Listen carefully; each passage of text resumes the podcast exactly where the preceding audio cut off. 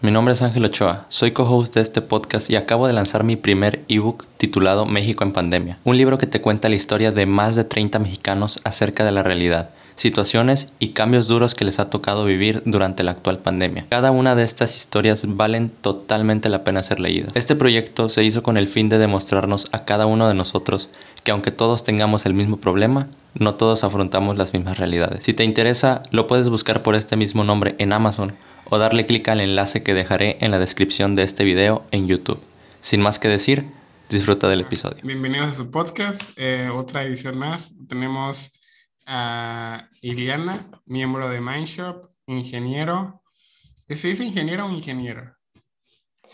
Ah, para mí los dos también, no tengo problema. Ah. Muchas veces me presento como ingeniero.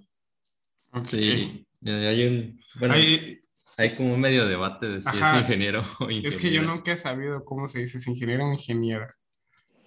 Creo que, o sea, temporalmente, o sea, antes era ingeniero y que ya se puede decir ingeniera, pero se quedó mucho el hecho de decir ingeniero, así que creo que los dos son válidos. Ah, bueno, tenemos una ingeniera en, en, eh, en, eléctrica. Eléctrica automotriz. Ah, ándale, perdón. en, en electrónica eh, bueno, pues preséntate tú, Iliana, danos, dinos quién, eres. Es la pregunta más simple, pero más difícil de todas. ¿Quién, ¿quién es Iliana Estrada? ¿Quién, ¿Quién, eres? ¿Qué te gusta? No sé, danos una, una de ti.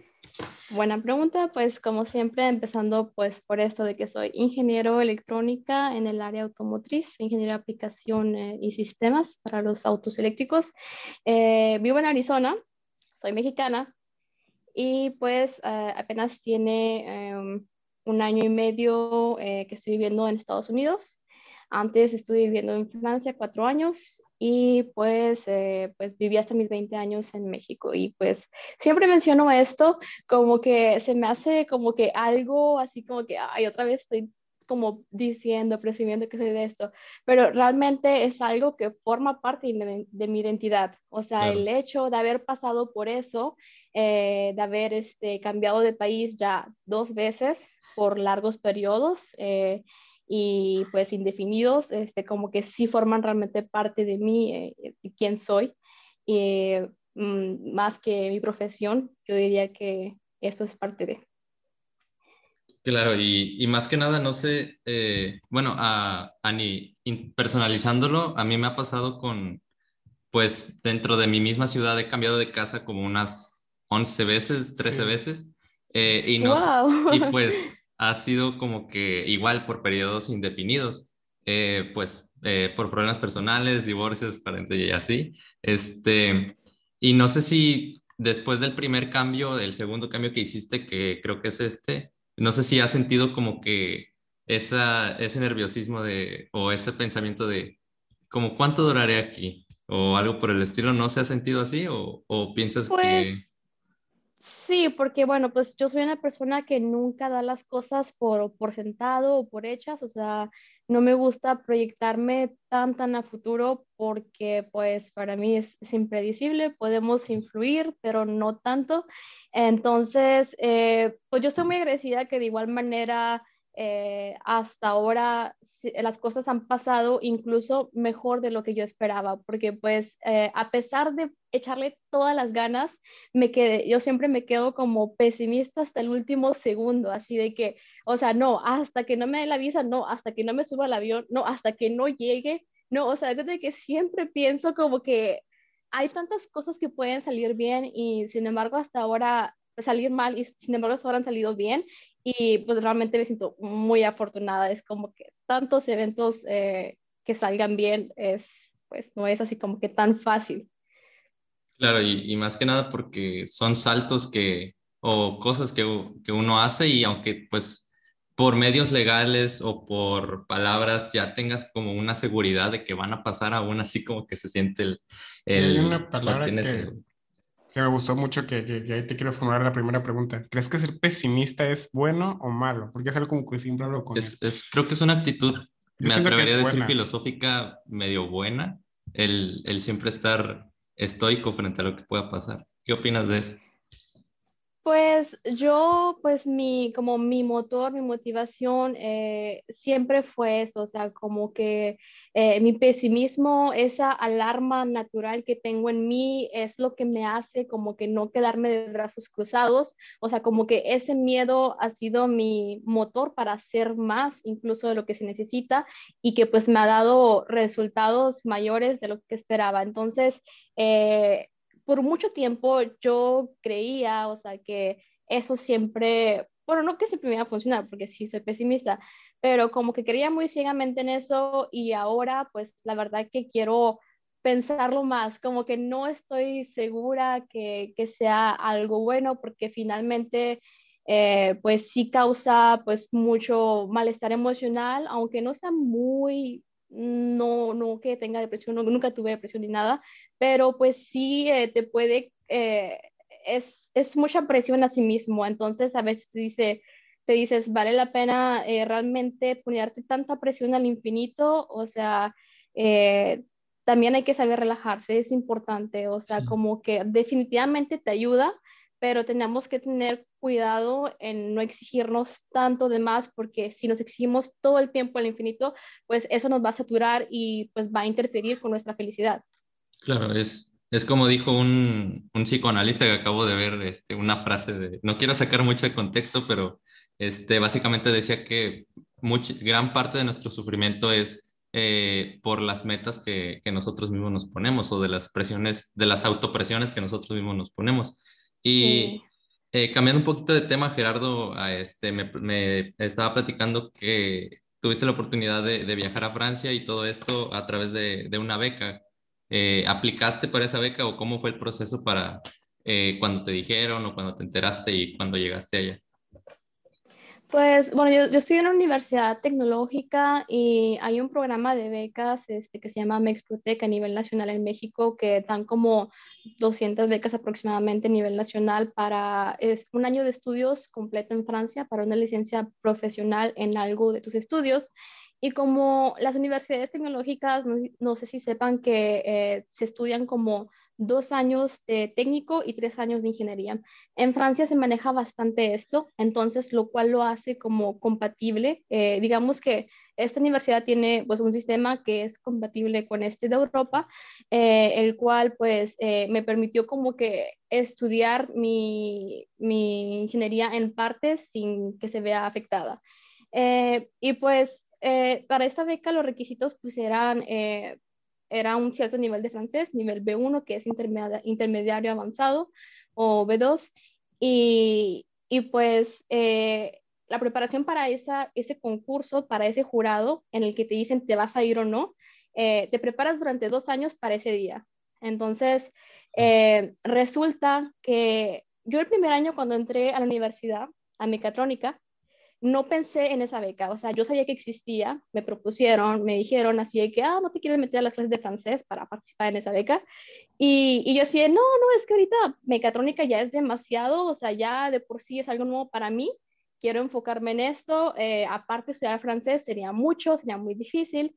Y ya después de un año, eh, pues ya que varios compañeros estaban en, esa, en ese curso, pues les gustaba mucho y me, me insistieron bastante, sí, ah, dale, ven, ven a una clase, ven, ven. Fui una vez, me gustó y ya de ahí pues eh, me puse a aprender francés de saber así cero, de nivel así de que solo sabía decir hola, a nivel pues intermediario para participar para esa beca en 10 meses. O sea, me certifiqué en 10 meses, eh, sí fue muy intensivo y pues tenía muy buenas maestras, pero, pero sí tenía como que esa, esa presión y, y ya que el examen para, para participar en esa beca era sobre tu especialidad en francés, o sea, en electrónica. Entonces tenía que resolver algo en el pizarrón eh, de electrónica en francés, porque allá iba a estudiar un año en una licenciatura en, en, francés, entonces es para checar que realmente podrías estudiar esa carrera allá y seguirla como un alumno cualquiera, o sea.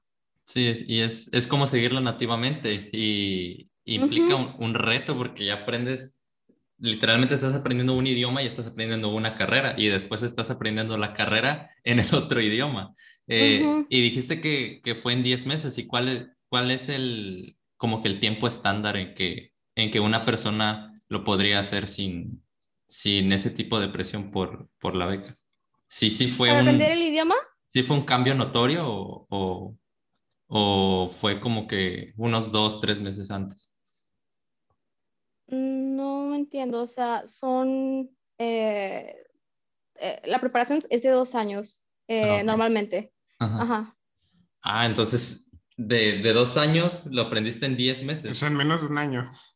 Ajá, o sea, te cuenta que em, en esa, pues las maestras como que siempre después de un año como que abren un grupo de segunda oportunidad y teníamos tres meses como para ponernos al corriente para meternos al grupo de los avanzados. O sea, en tres meses como sea- que para darnos ese año Wow. eh, así de... En tres de, meses digamos, aprendiste el básico. Ajá, ándale, exacto. Y en seis, y- en siete meses aprendiste el, ya llegas al intermedio, ajá. Sí. avanzado. ¿Y ¿Qué opinas de, o sea, porque por ejemplo, Gerardo, yo creo que Gerardo y yo, pues, nosotros nada más hablamos un idioma. Y Y- estamos, o sea, estamos como que en proceso de- del inglés. Y, Y- a- al menos a mí me cuesta trabajo como que aprender un idioma. O sea, siempre veo Y- como que tips así, pero no sé, casi ninguno me sirve. Y pues en el sistema educativo siempre como que tenemos eh, pues clases de inglés de primero a tercero de secundaria y pues a veces hay aplicaciones o ciertos cursos y aún así pues creo que también la mayoría de la gente como que le preguntas cuál es tu nivel de inglés y a lo mejor te dice eh, intermedio, por no decir que, que sabe muy poco o por decir que sabe mucho, entonces te quedas como en el nivel intermedio. ¿Tú dirías. ¿Tú cuáles serían tus criterios para decir una persona sabe hablar bien otro idioma? Pues es poder tener una conversación fluida con otra persona. O sea, no precisamente de un tema técnico muy avanzado, pero pues si vas a tomar un café con alguien y platicarle de tu vida o cómo te la estás pasando, que puedas eh, expresarte eh, correctamente y pues entender al otro.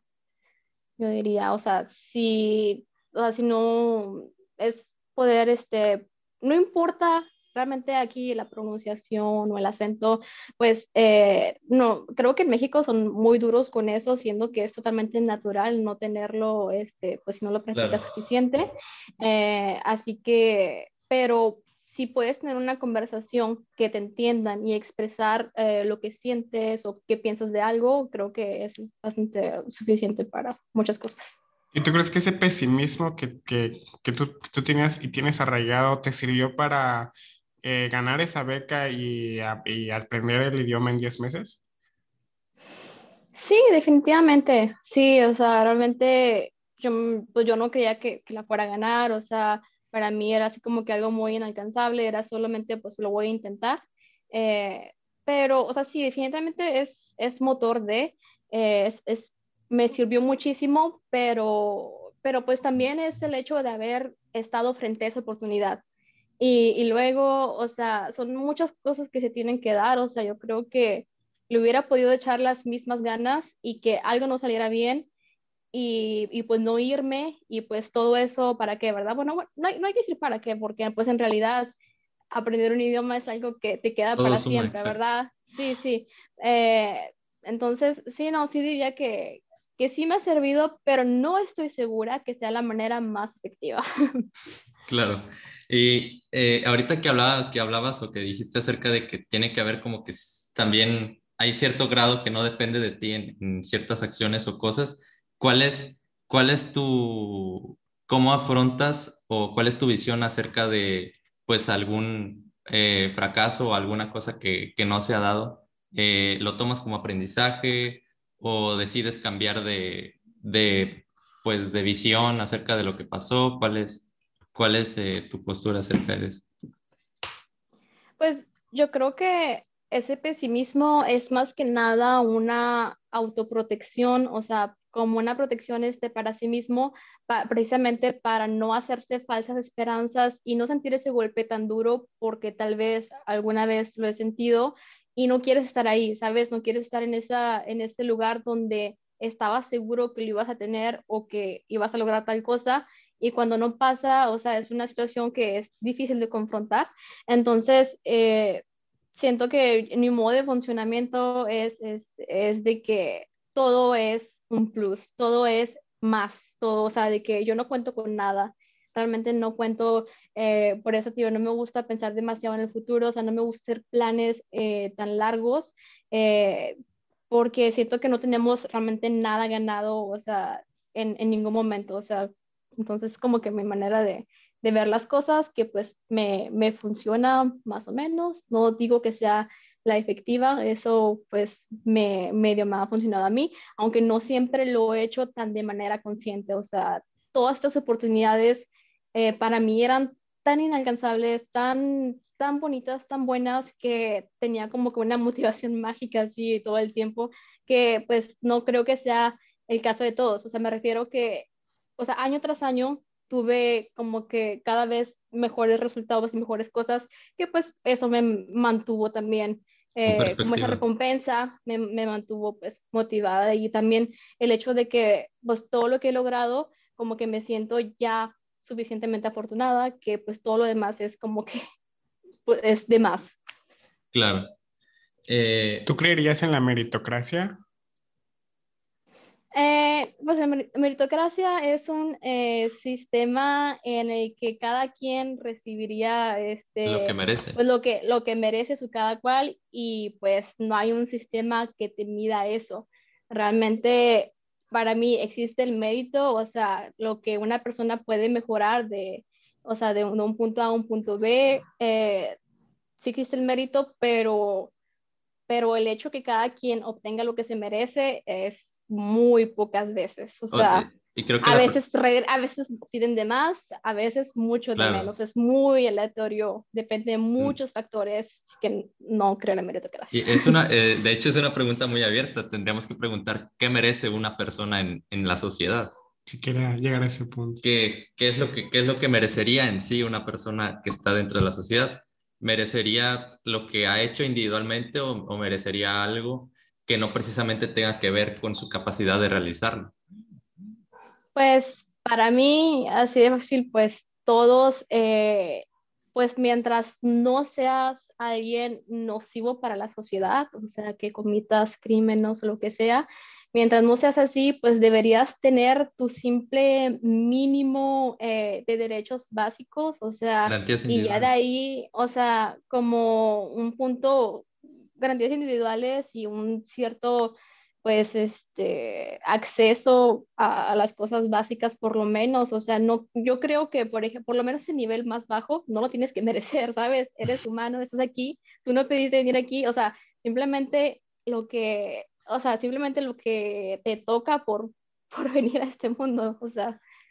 Sí. Y ya lo demás, pues, eh, pues sí hay personas que, que se esfuerzan mucho, pero eh, creo que tiene que ser una combinación de varios factores. O sea, eh, aquí volvemos, no, pues que inteligencia. Y si naciste con inteligencia, ¿qué tanto lo mereces? ¿Verdad? O sea, es como que hay muchísimos, muchísimas cosas que pues sí se puede más o menos de manera abstracta decir, no, pues parece que sí tiene cierto mérito, pero creo que nunca podremos estar eh, certeros de cuánto mérito tiene una persona porque es como, pues simplemente la vida, o sea, no podemos calcular cada variable para determinar, o sea, no es una fórmula que podemos determinar si lo merece o no. O sea, necesitaríamos como que una tabla, lo cual no sería objetivo, o sea. Necesitaríamos calcular cosas intangibles porque podríamos caer en, en el, podríamos caer en el discurso de, ok, si yo vi que, que una persona nació en un lugar más desfavorable que Ángel Ochoa, no, pues cámbiale, cámbiale tu lugar, porque él lo merece más, él tiene, tu, él tiene más inteligencia que tú, pero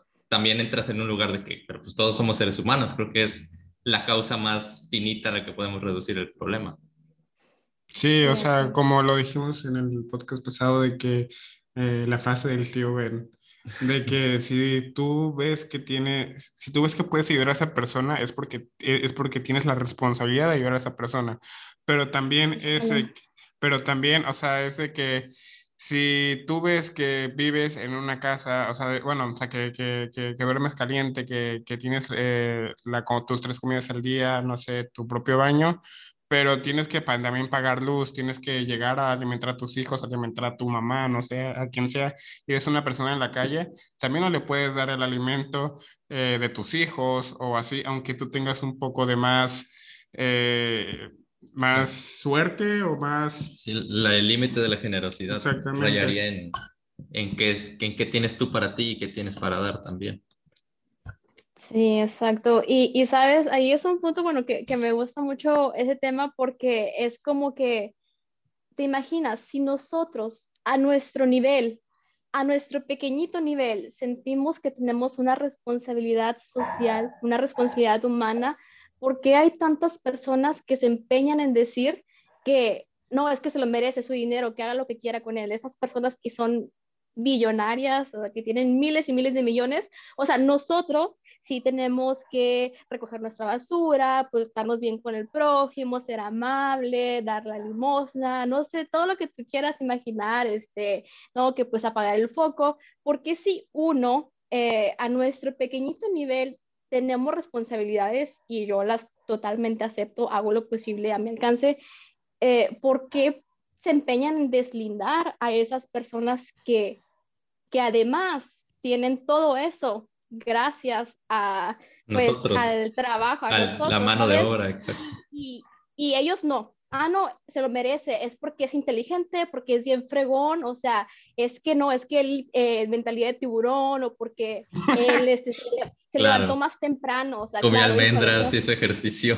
Es que como tú dices, o sea, el problema es que los diosifican, o sea, la gente, mucha gente no tiene eh, no, no puede ser la fortuna o así, pero mucha gente es solamente ve lo superficial, no tiene, la mayoría de la gente no tiene el pensamiento crítico para ponerse a pensar y relacionar que el año pasado Amazon y varias empresas gigantes ganaron un chingo y, y, y, a la vez hubo un chingo de pobres y se incrementó la pobreza bien cabrón, o sea, no tienen ese pensamiento crítico para relacionarlos y no, es de que, ah, este güey lo ganó, este, me voy a levantar a las 5 de la mañana y, a huevo. Pero este, sabes se molestan incluso más eh, con, con, la persona, con su vecino que no trabaja y que recibe una ayuda. Claro que no está bien, yo no apoyo eso, pero tienen más odio a esa persona por sus 500 pesos que por los miles y miles que, que se frían en impuestos. O sea, como que eso es algo que, que, a mí me gusta mucho hablar de eso porque... o sea, se chingan el 30% de tu salario en, en, impuestos. Y no, y lo peor, y lo peor es, es básicamente eso, lo que dices. Personas que... De, que de, y hay, hay, un meme de eso, que es eh, hacer que los ricos paguen más y ahí está, hay una bala disparándose y la va a recibir el, rico y está una persona que no tiene nada ah, defendiéndola, así como de, ah, no le digas eso. O sea, los, los típicos que, ¿por qué le dices eso a Elon Musk o a Jeff Bezos o a Bill Gates? Y, o sea, Jeff Bezos acaba de... Sí, y no, y, y eh, hay dos cosas que te quería, que quería comentar acerca de eso. La primera de, del, pues de las becas o de los apoyos sociales y la segunda de, de, por, qué, de por qué lo de por qué estas personas como que no sienten esa responsabilidad. los apoyos sociales, eh, como por ejemplo eh, que un familiar que no estudie ni trabaje eh, pudiera recibir este, una beca o algo por el estilo, a mí, me, a mí me gusta verlo como un ingreso básico universal en, lugar de, ah, es, que, es que el gobierno está desperdiciando el dinero. Esas mismas personas son las personas que creen que si no trabajas, no vas a generar nada y no te mereces nada. Y pues de ahí viene la pregunta, ¿por qué tengo que generar algo? ¿Por qué tengo que servir prácticamente? ¿Por qué no basta con mi existencia para que pueda ser tratado como una persona? Y pues... Sí. además que... Además que... Perdón.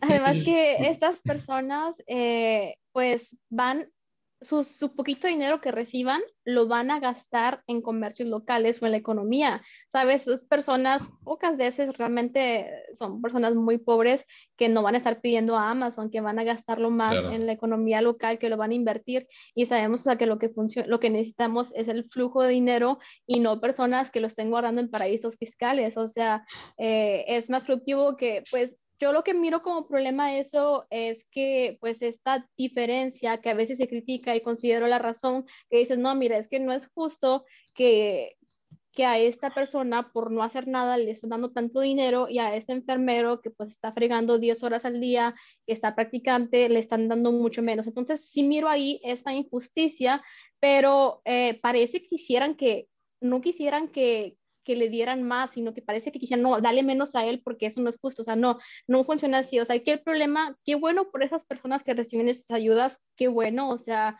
eh, realmente ellas son en cierta forma, pues, víctimas de su condición social. Incluso esa mentalidad, esa mentalidad eh, de, pues, no saber cómo progresar es parte de algo que no eligieron, por el lugar donde crecieron, las personas que estaban alrededor, sus influencias, sus padres, que no les dijeron tal vez que tenía que estudiar y que es importante o que no le dieron la educación correcta, ¿sabes? Esas personas lamentablemente pues están condicionadas a no saber incluso que quieren ser mejor o no saber incluso que, o sea, qué es lo que les va a llevar a mejores resultados. Entonces, eh, yo diría, no deberían de enojarse contra ellos, sino pues contra el gobierno que se está enfocando en solo dar esas ayudas, pero no está haciendo otras cosas además que son también necesarias para mejorar la economía del país y también para ayudar a otros estudiantes que también lo necesitan. O sea, eso, si se van a enojar con alguien, estén con el gobierno, no con los que reciben esas ayudas. Y, no, y exactamente me gusta hacer la, ese ejemplo, me gusta ejemplificarlo con,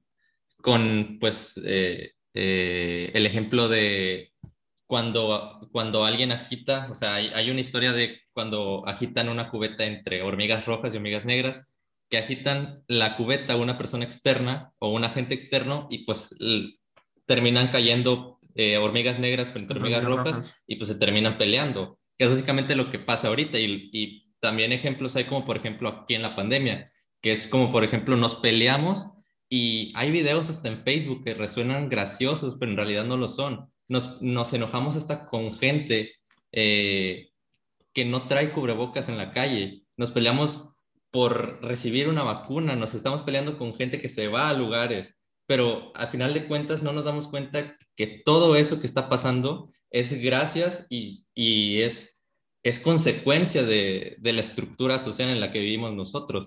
Que sea buena o, sea, o sea mala, pero es, es, es, este... Y como tú dices, el ser humano a, fuerzas quiere pelear contra el ser humano. Por decir, hay, un libro de Stephen King que se llama Dom, o El Domo, que, este, que se trata de que unos aliens eh, encerraron literal en un domo a un, a, a un, pueblo. Grupo de humanos. Ajá, pero lo, a, un grupo de humanos, pero lo hicieron, o sea, lo hicieron como para diversión, como cuando de niño eh, pateas un, un, hormiguero así para ver qué pasa. Estos, estos aliens se hicieron de que, ah, pues vamos a ver qué, qué show. Y se dieron cuenta que realmente causaron muchos problemas y que los humanos empezaron, o sea, en vez de ayudarse, se empezaron a, a mentar de madres, se empezaron a pelear, se empezaron así. Y los aliens siguieron, ah, no mames, lo estamos cagando. Y ya quitaron el domo y ya la, pues ya, ya se arregló la solución. Pero, o sea, ahí te das cuenta como que de muchas cosas. Sí, del... En ese caso, eh, o, sea, sí, sí lo sigo, nada más este, para que no nos malinterpreten, eh, no, no estamos pensando que, que, alguien lo hace a propósito, sino que esas decisiones eh, individuales a beneficio propio provocan todo esto, que no crean que, híjole, es que están haciendo cosas para que nos peleemos entre nosotros. No, no, hay que ver eso, que, que, es triste que pues a veces, o sea, entre nosotros mismos, entre, entre clases pequeñas, parece que son los enemigos uno de otro y que no, es que, por ejemplo, esto de que, no, es que eh, los pobres, eh, los este, que maleducados, que tiran basura, o sea, como que los ven a ellos como el enemigo, mientras que, o sea, el, el problema de contaminación es mucho mayor que ello. Claro que no está bien, que hay que quejarse, pero, o sea, esas decisiones eh, que toman personas que tienen tanto poder, o sea, para mí es así como que, ¿cómo no pueden ver que esas personas que, que tienen, no solamente es que cada quien haga su dinero con lo que quiera, sino que sus decisiones afectan mucho más de lo que creen, o sea, afectan más en, en nuestro, en la economía de otros países, o sea, que lo que tu vecino hace, o sea, o sea sí, sí eh, eh, afecta demasiado y porque ellos lo hacen solamente pensando en, en, en su beneficio personal, en cómo eh, tener más ganancias, en cómo satisfacer a los accionistas, todo esto, y al final de cuentas, pues provoca todo, todas estas carencias en, en la, en, como dicen, en la base de la pirámide, así como, no, Quiero hacer, no quería hacer ese término. Sí, pero es... Que le llaman, ¿no? O sea, ajá, y creo que parte de no sentir responsabilidad de esas personas que tienen cierto poder en la sociedad y que tienen cierta influencia es porque ellos se toman a sí mismos como, como la respuesta a los problemas que ellos mismos causan. No sé si me doy a entender. como ayer el libro, como ayer el libro que te enseña que, que es el capitalismo. Sí, el, capitalismo, la solución, la solución para que la, gente pobre. O Ajá, la solución contra la pobreza. Y, o sea, básicamente es, es como, por ejemplo, pongamos un ejemplo, no quiere decir que sea malvado, no quiere decir que tenga esas intenciones, pero, eh, por ejemplo, Elon Musk. Elon, Elon Musk Elon Musk es malvado. Desde, desde, mi, desde mi percepción, creo que no tiene como que esa visión de que está haciendo algo malo al, al utilizar recursos del país y, y, todo esto, desestabilizar naciones y, y, utilizar mano de obra barata y cosas por el estilo. ¿Por qué? Porque se ve a sí mismo como que, ah, yo le voy a dar algo a la humanidad que es llegar a Marte o algo por el estilo. O sea, como, que, lo ve como... Eh, no, no tienen derecho a criticarme porque yo voy a hacer esto por ustedes.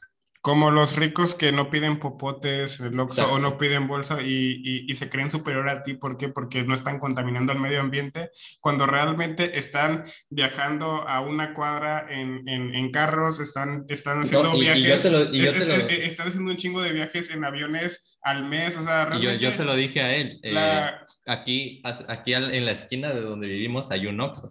Y pues a veces yo lo acompaño a él a la tienda y cuando se vendían bolsas en el Oxxo yo las pedía y él, me, y él me decía que no, y cuando él iba, él no las pedía y le dije, ah. Pero la diferencia es que yo no me creía superior, o sea, mi moral nunca la creí superior a ti, simplemente no la quería pedir. Yo le pregunto, ¿vas a acabar con la contaminación ambiental mundial por no pedir esa bolsa? Porque en lo que tú pides esa bolsa, 10 más van a pedir 10 bolsas. Y ese es el problema. O sea, sí, yo estoy, pero yo estaba consciente de eso, pero simplemente quería poner, aunque sea mi, mi, o sea, mi, pequeño, súper, súper, súper, súper, súper pequeño granito de arena, pero, o sea, ahí lo que me refiero es que la gente que no sabe que ni siquiera está haciendo ningún bien y ningún mal en pedir una, pedir una bolsa de plástico, se siente moralmente superior. Se siente moralmente superior cuando está viajando tres veces al mes en, en avión. Sí, ah, es un tema que, que, me gusta mucho. Nada más quería mencionar respecto a lo que dijimos de de Elon Musk eh, eh, utiliza esto de, no podemos decir que no, que no está viendo lo que hay detrás, simplemente pues aplica esto como Maquiavelo del fin justifica los medios, ¿no? O sea, me imagino como que lo veo como mal necesario, pero bueno, este tema ecológico eh, es algo que, pues, que me importa mucho y, y, es una visión muy, muy, muy importante porque, pues te digo, muchas personas, pues no sé, de clase media ven al problema, eh, no, es que mira, es que esto no tiene una educación ambiental, es que no hacen esto, es que tiran basura, es que el otro, o sea, sin verse a ellos mismos, o no, es que eres un malvado porque comes carne roja, o sea, no, eh, eh, esto es mucho, va mucho más allá que, que pues esas pequeñas acciones, eh, pues hay que tomar este dato de cuántas tierras se necesitarían si todo el mundo viviera como tal país. No sé si han visto esa,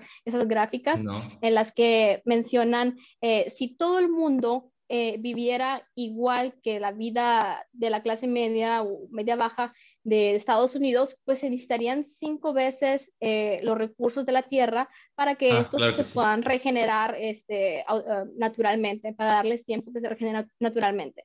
Entonces, eh, si ves la gráfica, países como India, Pakistán, si todos, todo el mundo vivieran como ellos, eh, estos requieren 0.7 o 0.4 veces los recursos de la Tierra.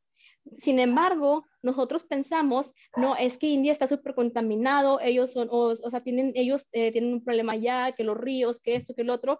Sin embargo, eh, la condición económica, el modo de vida es lo que está acabando con el mundo, que es el, el hiperconsumismo.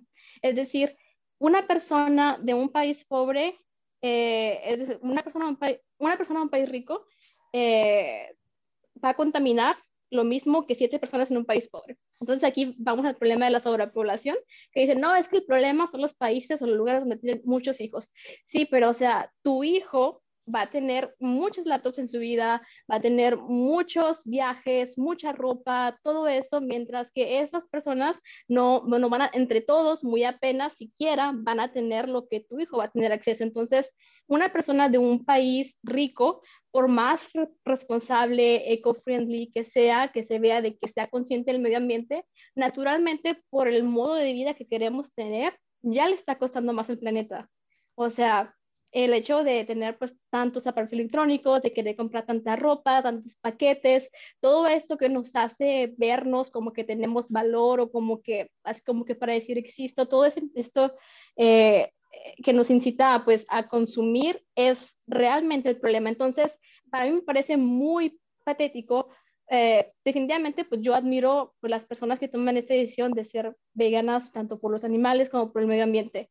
Pero pues si al mismo tiempo tienen un iPhone y, está, y aparte están diciendo tú eres el malo y aparte, o sea, te sabes esas personas que, que viajan mucho y que, o sea, tú, tú, ok, bajaste tu huella de carbono por un lado, pero ¿qué tal acá? O sea, son muchos aspectos y, y, tendemos a simplificarlo. O sea, es así de complejo, pero tendemos a, a simplificarlo para decir yo estoy bien, tú estás mal.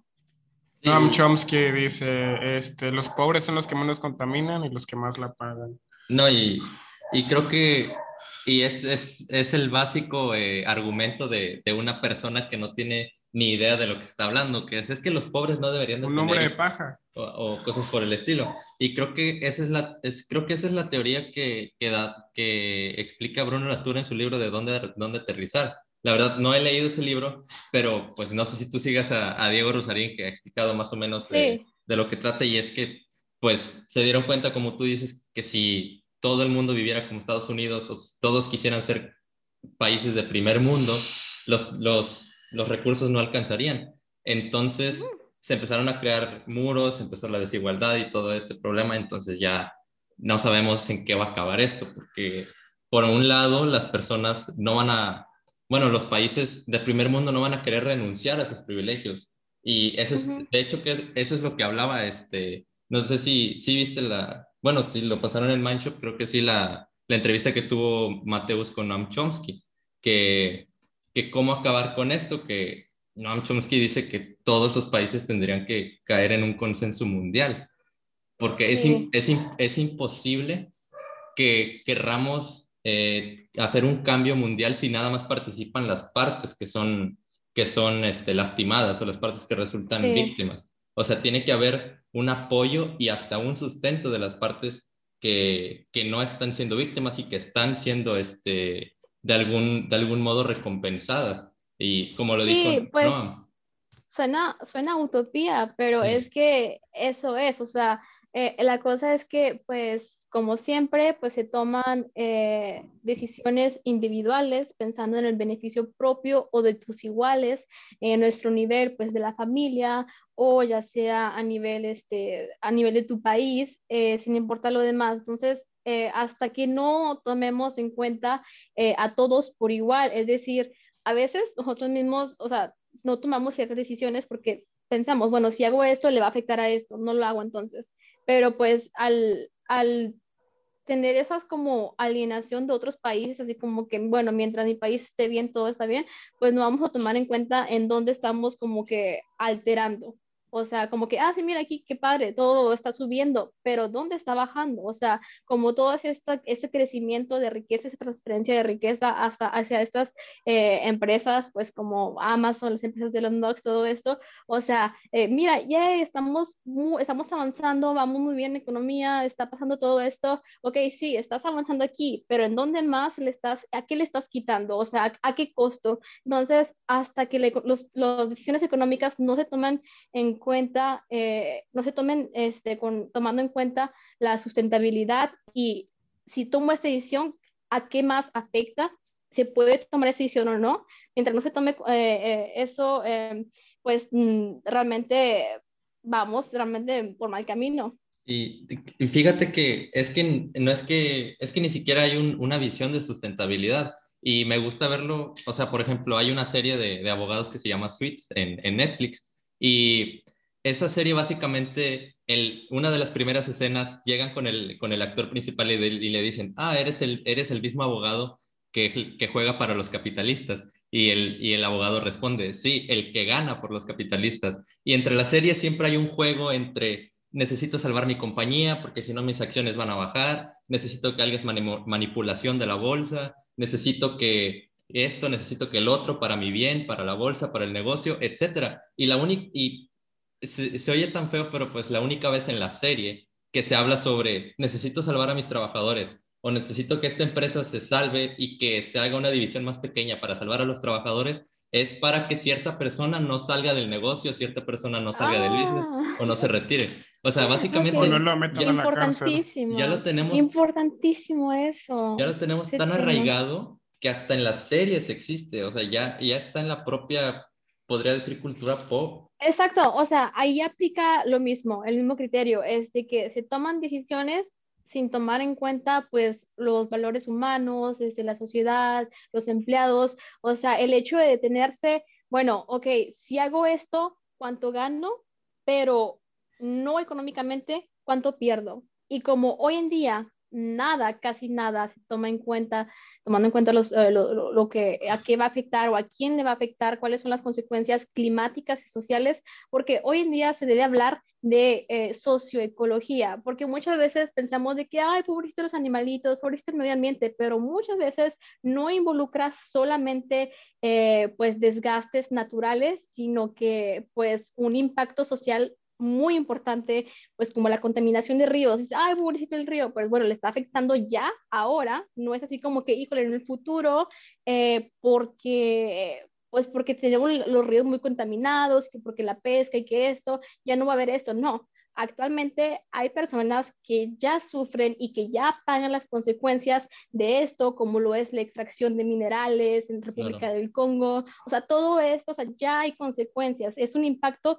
socioecológico, pero pues al pensar solamente en lo verde, tal vez no llega tanto al corazón, ¿verdad? Entonces necesitaríamos hablar más de que impacta no solo a, a la ecología, pero también a las personas y ya, ya en este momento, o sea, ya. Muchas cosas para que las tengamos, pues pasaron por mm, manos o por de niños o por, o por algún tipo de explotación laboral. Claro, o sea, es, este teléfono que yo tengo en la mano tal vez pasó por ese tipo de, de explotación, eh, yo que, yo que sé, infantil. O sea, y, podría sonar como que, como que muy extremista decir, ay, ¿cómo va a ser que el microondas que yo tengo en mi cocina tal vez fue fabricado? Pero sí es cierto y tiene que haber un cambio real. El problema es cómo se llega, si tan solo hablar de esto supone ya una, ridiculiz- una ridiculización en público, ya, Sí, ya está tan primero nor- es verlo ya- y aceptarlo, o sea, Exacto, ya es tan normalizado decir, ay, ¿para qué le vas a dar dinero a esa persona? O ¿por qué vas a hablar tú de esos temas? ¿Qué vas a hacer tú? Exactamente. Exactamente. Cuando ya nada más O existe, sea, ya lo ven como de que, ah, pinche mamador. cuando ya más ex- eh, ajá, existe esta preocupación individual, como tú dices, es muy difícil crear un cambio social eh, Y, grande. y lo peor es que va en todos los productos, no solamente va en productos pues, tecnológicos. O sea, nunca se me olvidó una, a- un, en un capítulo de una serie que se me quedó bien marcada, que se, es- se trata de una serie de como que el infierno y el cielo, pero ahí lo llaman lugar bueno y lugar malo. Y entonces en esa serie se cuenta que mm, eh, en mucho tiempo dejaron de ir muchas personas al lugar bueno y todos se preguntaron el por qué, si, es, si, si, si la misma persona hizo lo mismo en los 80s que en los 2000s y se pusieron a comparar, sí, una persona compró un tomate en los 80s a una señora en un mercado y esta persona compró este tomate en un supermercado en el año 2016 y este tomate llegó gracias a que, a que hubo sobreexplotación de niños, sobreexplotación ambiental, para que ese tomate pudiera llegar al supermercado donde el, el mismo familiar de los 80 que compró el tomate en un mercado a una señora, se fuera al lugar malo. Y es como de que, o sea, Mm. nada más con un tomate, o, y, o sea, y ahí es cuando me puse a pensar en cuántos productos están siendo sobreexplotados. No hay una afuera, como decimos, o sea, ya no existe una afuera de decir, ok, voy a hacer esto y ya no voy a pertenecer a ese grupo de personas que están No. actuando. no, no Es- se puede. o sea, Es, es una cachetada de realidad bien, bien grande decir, pues voy a hacer lo mejor que pueda. O sea, creo que lo, lo único que se puede hacer es como que el consumo local. O sea, el consumir local, que aún así, Es un método, podría decir que es un método de, de, de re- de resistencia, pero pues Pero no, que, o no sea, determinante. Exacto, ajá, solo de ah, exactamente, resistencia. exactamente, o sea, no, no, aún así la, aún así la vas a cagar, aún así la vamos a cagar, o sea, no hay, como tú dices, de resistencia. Claro. Pero pues es la mejor opción, en, para mí, mi punto de vista. ¿Tú, cuál, ¿Tú cuáles crees que serían algunas eh, soluciones? O sea, ya sé que es una pregunta bien grande que le, le, das soy al, economista. le das al blanco y yo creo que te hablan para que, oye, necesitamos poner en marcha. No, pues es que, pues es que, o sea, es que pues definitivamente eh, pues eh, todo, todo este intercambio de, pues, de valor, todo estos, eh, todas estas ventas, todo este consumo, toda esta explotación, pues ha permitido cierto progreso, pues sí nos ha permitido tener lo que tenemos hoy en día, pues ya ves que te dicen, ay, pues sí, no te gusta eso, pero bien que utilices un iPhone, todo eso, ¿sabes? O sea, pero, o sea, sí, pero el problema es que estamos ahorita en un momento donde nos están vendiendo eh, y nos están incitando a consumir y queremos consumir eh, pues sin, sin, toda esta conciencia, o sea, es como que, bueno, qué bueno que tenemos esto gracias a esto, pero pues muchas veces hay demasiados eh, consumos y deseos como que muy vacíos,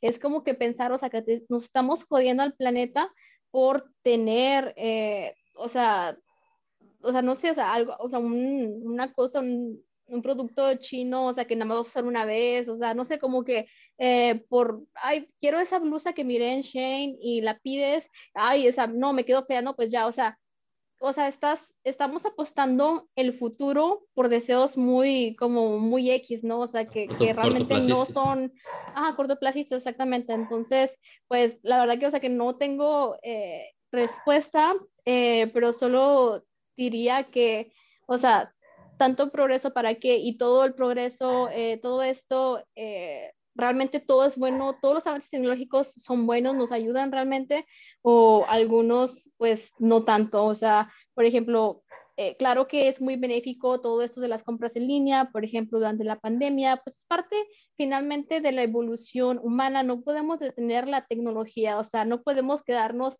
donde estamos, pero pero también, o sea, no, o sea, ¿qué tanto ha mejorado tu calidad de vida que el paquete llegue en dos días en lugar de cuatro? O sea, ¿qué tanto? O sea, estamos dando mucho y recibiendo poco, ¿sabes? O sea, estamos como que por poquito, por migajas, por confort, por gadgets, por cosas que muy apenas usamos y que no nos hacen más felices más allá de unos segundos, pues estamos apostando toda la ecología y toda esta explotación. Entonces, eh, necesitamos mínimo eh, ser conscientes y reducir eh, ese consumo. Y pues bueno, yo siempre digo, los cambios individuales no sirven, puedes hacerlos, yo los hago o, cuando se puede, podemos hacerlos, pero hay que estar, que mientras no te generen ese como sentimiento placebo, y lo que realmente puede generar un cambio, pues para mí es la legislación. O sea, que alguien cambie una ley que diga, no, o sea, no es así que, híjole,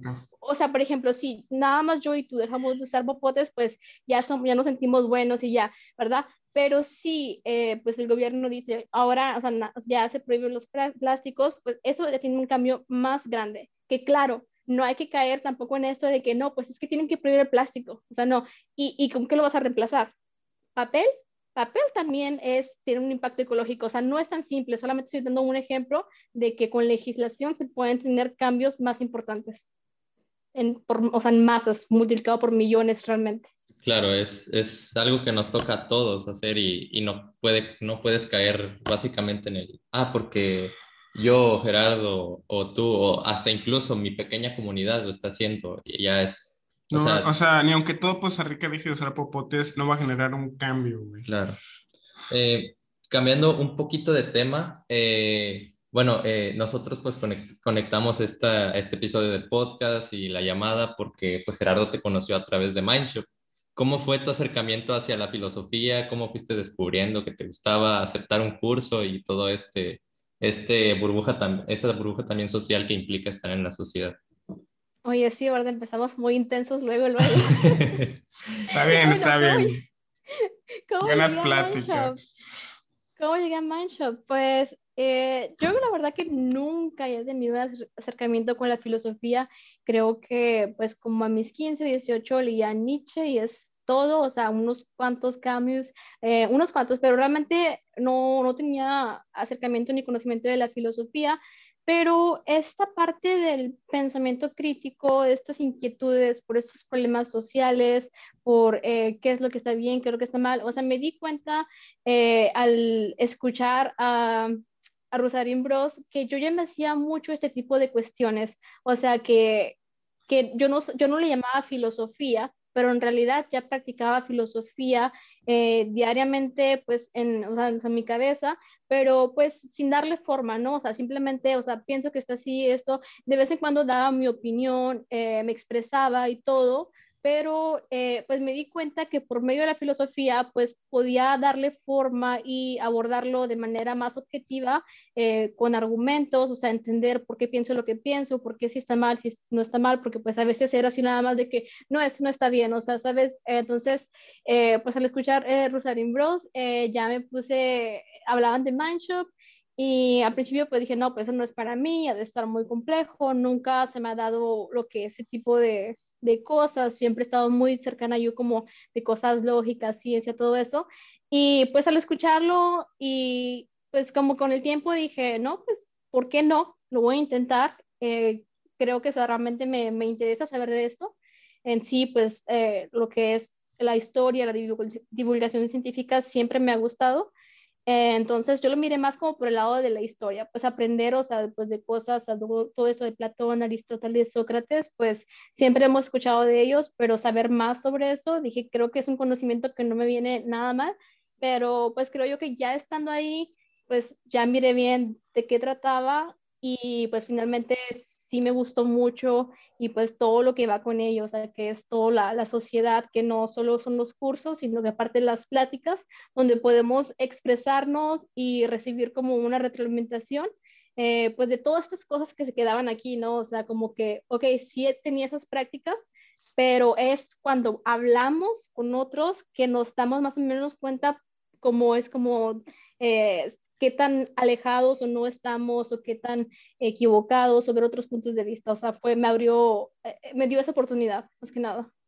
Sí, y, y, más que nada que como estar en una sociedad, pues, este, bueno, yo hace poco hicimos un, podcast del cual sacamos un clip que se llama el, la, la desventaja de, del, del, autodidacta, que es no poder, pues, rebotar tus ideas. ideas y saber sus huecos, saber qué fortalezas tiene, ¿no? Y eh, más me interesó lo que dijiste al principio de, de que todo mundo, este, pues de alguna forma u otra hace filosofía, ¿no? Y la primera y, la primera cosa que te dicen algunas personas que menosprecian o, o infravaloran este tipo de cuestiones es ¿para qué va a servir la filosofía? ¿Para qué te va a servir hacer filosofía? Y no se dan cuenta que esa pregunta es demasiado filosófica, que es la practicidad de, la practicidad de la filosofía en sí. O sea, de hecho hay una rama de la filosofía que estudia la filosofía. O sea, hay una rama que estudia qué es filosofía. ¿Tú qué opinas acerca de, de eso? ¿Crees que eh, ahorita mismo te, deba tener algún valor mayor el, el, utilizar prácticamente la filosofía o en sí es, es bueno para, para el ser humano?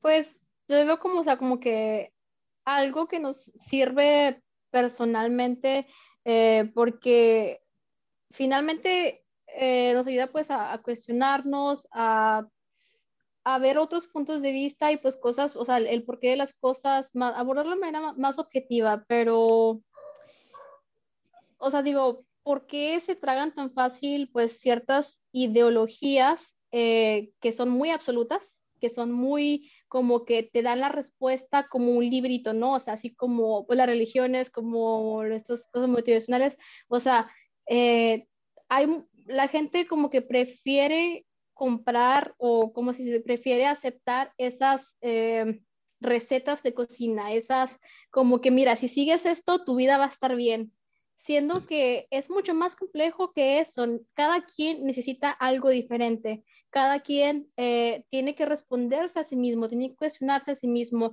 no alguien que hace dos mil años escribió un libro, ¿sabes? O sea, en respecto, o sea, cada quien tiene que hacer su propio libro, su propia película, como que cada quien tiene, o sea, tus respuestas nos, nunca van a ser válidas para todos, o sea, no podemos, eh, podemos inspirarnos de filósofos, pero no podemos tomar como verdad absoluta una corriente filosófica. Entonces, ¿por qué aceptan tan fácil estas ideologías de recetas de cocina y no esta que te permite como crear la tuya, como que crear tus propias preguntas, crear tus propias respuestas y como dicen en filosofía, pues es más importante eh, las preguntas a veces que las respuestas. Claro, y, a veces la misma forma en la que planteamos las preguntas es este, como que te refleja cuál es el problema. Y, y más que nada, me, a mí me interesa lo que dijiste acerca de, de crear nuestra propia teoría filosófica interna, por así decirlo de alguna manera, porque eh, creo, yo creo que si nosotros basamos todos nuestros principios y cosas en algo externo, se vuelve más fácil fallarles, eh, porque pues en primera jamás lo vas a ver como algo interno, ¿no? Lo vas a ver como algo externo y, por ejemplo, este, si yo prefiero seguir la, la filosofía este, cínica, por, por, decirlo así, y me quiero deshacer de todos mis bienes y quiero vivir este, pues, eh, en, en, ese, en las condiciones que dicta esta filosofía, pues si en algún momento me canso o me harto, por más que yo le quiera buscar algún, alguna idea o algún argumento para seguirlo, pues a final de cuentas, si no es algo que yo interioricé, pues se va a ser más fácil dejarlo, decir, bueno, ¿sabes qué? Hasta aquí. Que en cambio, adaptar las teorías filosóficas y darles, darles un sentido propio ya se vuelve como, ok, voy a hacer esto porque lo aprendí de aquí, tomo esto y lo... Pero muy pocos filósofos internaron la filosofía, porque para ellos, o sea, por decir, Platón era de que eh, su filosofía era en solamente el saber qué es ser valiente intelectualmente. Con eso ya lo tenías ganado. Para Aristóteles no, e, era saber qué es ser valiente y actuar como valiente. Sí, por eso mismo no, puedes, por eso mismo no puedes este, interiorizar. Eh, Pero, ¿sabes? Ahí, o sea, más allá de la filosofía, eh, pues creo que es un gran problema cuando queremos, eh, como, como te digo, o sea, como que querés seguir a alguien y, y, te forzas tú a seguir sus reglas, como que a encajar en esa ideología o en esa forma, o sea, porque, es, porque soy, o sea, porque soy de derecha o porque soy, no sé, porque soy, eh, porque soy ingeniero o porque soy, o sea, o sea, porque eres algo, a veces las personas se, se forzan ellos mismos a encajar en un papel, ¿sabes? Y, y es, e incluso las personas te van a ver como que, ah, no, es que, ¿por qué dices que eres esto si, haces, si, si dices tal cosa? O sea, también, o sea, como que, eh, no, o sea, no, o sea, las personas incluso, eh, como que te digo, como que es, es, una, es una manera fácil de abordar las cosas, seguir como que una, un, un conjunto de reglas y ya eso ahí como que, ah, quiero hacer eso, está bien, está mal, ah, esto dice que está mal, entonces no, o sea, es como que muy fácil, pero para ti, ¿está bien o está mal? O sea, es lo que tenemos que preguntarnos a tú mismo, hacer tu criterio. Sí, y es, es algo que yo los últimos meses he estado eh, teniendo un, un conflicto bastante personal, que es, ¿cómo puedo decidir ya qué está bien o qué está mal? O sea, es, es, es bien difícil, la verdad, y es y me causa tanto conflicto ver cómo personas te pueden decir, ay, es que lo que hizo esa persona está mal, o lo que hizo esa persona está muy bien, le aplaudo, o esta no, que la, que la maten, o esta no, que la encarcelen, o estuvo bien que, que haya hecho esto, por eso está bien que le hagan esto. Es como de, ay, ni siquiera te tomas un segundo para, para pensarlo y, y, y, se te hace fácil hacer juicio. Exactamente. Claro. El contexto de cada quien, que no es el mismo. Es que todo lo quieren ver superficialmente, no se dan la tarea ni el tiempo de pensar, de analizar, de idea, de analizar, como tú dices, el contexto en que pasó.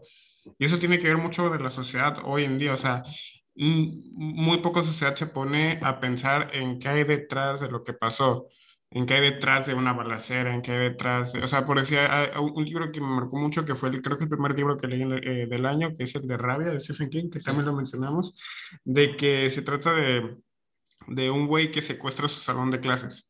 Y todas las personas externas empezaban a criticar y decir, es que Charlie de que eres un loco, o sea, este, el eh, ajá, el, el, eh, el, que secuestró el salón, Charlie, shalala, shalala, y Charlie te va, mientras te va narrando cómo secuestros a, sus compañeros, te va narrando sus anécdotas anteriores, te, está haciendo como Flagbuyers o uh Ándale. Este, eh, de su pasado y ahí tú te pones a empatizar en por qué llegó hasta donde... pues tú también lo leíste. Sí, y, o sea, ¿por qué llegó hasta dónde? Y eso me lleva a, nos lleva a preguntarte eh, en qué basas tú si algo es bueno o es malo, o si es moralmente correcto o es moralmente incorrecto. Pues es muy difícil, una pregunta muy difícil, ¿verdad? Eh, tal vez, o sea, hay muchas cosas que, que, que no las hacemos tan conscientemente, o sea, no sabemos cuál es nuestra filosofía, o sea, cuando hablo de que cada quien se haga sus propias preguntas, o sea, no estoy hablando de que escriba un libro literal o que venda una filosofía, o sea, que haga una y que incluso la propague, o sea, no, o sea, es, es o sea, hay muchas cosas que las hacemos inconscientemente, pero pues pensaría en, en cómo tomo las decisiones, ¿sabes?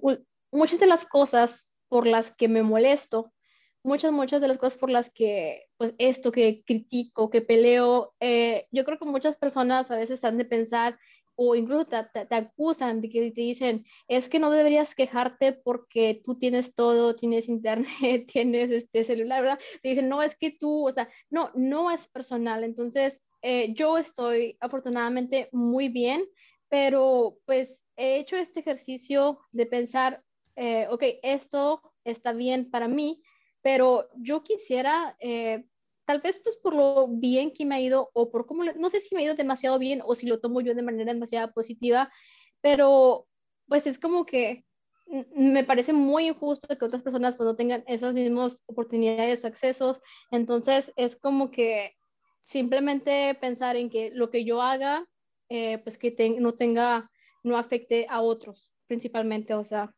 es, es lo, lo principal y realmente hay muchas cosas que lo demás no, no, es, tan, no es relevante.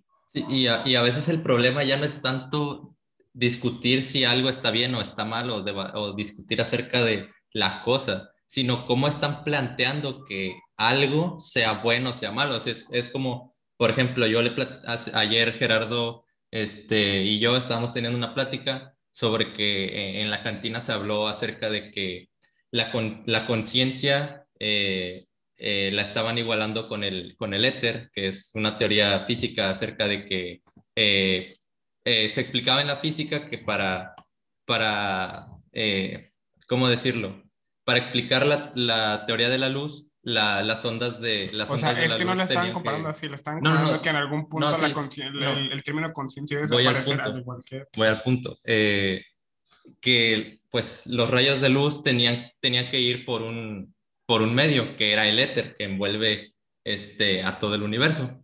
Y, y que pues años después se desvalidó la teoría. Y me platicaba Gerardo que igual lo estaban comparando con ello, ya la conciencia con el éter, porque básicamente estaban diciendo que dentro de unos años eh, eh, la iban a desvalidar porque no existía. Y yo le platicaba a Gerardo, o sea, el tema de la conciencia es un debate que ha tenido muchísimos años y todavía está sobre la mesa, porque ¿cómo vamos a, cómo vamos a debatir si la, si la conciencia existe o no existe si ni siquiera sabemos qué es? O, o, qué es la conciencia o para qué sirve la conciencia o para qué nos serviría si ni siquiera podemos definirla, ni siquiera podemos saber en qué parte o cómo describirla. O sea, básicamente a veces los, las discusiones ya no es tanto cómo explicarla o, cómo emplearla, sino qué es de lo que estás discutiendo. Sí, o sea, definitivamente, o sea, no, pues es algo todavía que está, que todavía no tenemos ese, o sea, no significa que no podamos, eh, nunca podremos entenderla, pero por el momento, pues aún no estamos ahí. Entonces sí, sí parece así como muy vago descartarlo, aunque pues habría que ver o sea, los, o sea, los argumentos, eh, como pues podemos ver en filosofía, muchas cosas no necesitan precisamente comprobarse por el método científico, sino que se tenga argumentos suficientemente sólidos para validar o invalidar pues este, la, la teoría. Y si quieres, eh, cambiemos un poquito de tema radicalmente. Este, me tenía, me platicó Gerardo que, que estás estudiando japonés. Eh, ¿Cuáles han sido las dificultades? O pues me platicó también que, pues imagino que estás en, eh, estuviste en Francia y ahorita estás en Estados Unidos, entonces, ah, y supongo que hablas español, inglés, francés. ¿Cuál ha sido la, la dificultad al aprender japonés y cuál crees que hayan sido las diferencias o qué no hay diferencias notas en aprender uno y otro? Pues eh, cuando aprendí francés, pues muchos dicen así que no, pues es que es muy fácil porque eh, se parece mucho al español, tiene una estructura muy similar y, y, pues en cierta forma es verdad, pero pues más que nada la pronunciación, si tú escuchas a alguien hablar francés, realmente vas a entender muy, muy poco. Eh, o sea, de que tal vez escrito vas a entender un cuarto, la mitad, y muchos dicen, ay, o sea, como que quitan el, el mérito a, eh, al hecho de aprender este tipo de idiomas este, que vienen del latín, o sea, como pues que el portugués, italiano, todos que, que se parecen, eh, pero bueno, está esta parte de la pronunciación y que, que, es muy diferente, igual el portugués, o sea, escrito tal vez se puede entender un poquito, a veces entendemos un poco cuando vemos posts así de, no sé, de Brasil o así en Facebook, ¿sabes? Pero pues escuchar alguien hablar es muy diferente, entonces, eh, en cambio, el japonés, eh, la pronunciación no es un problema, pero tiene una gramática pues que, que es totalmente diferente, o sea, parte de otro concepto, o sea, tienes que olvidar lo que sabes, porque muchas personas eh, pues tienden a traducir y una cosa clave cuando aprendes un idioma es no traducir, o sea, es de que tienes que entender como el, esa palabra en cierto contexto, incluso a veces, pues, a veces caso por caso. Entonces, es muy diferente.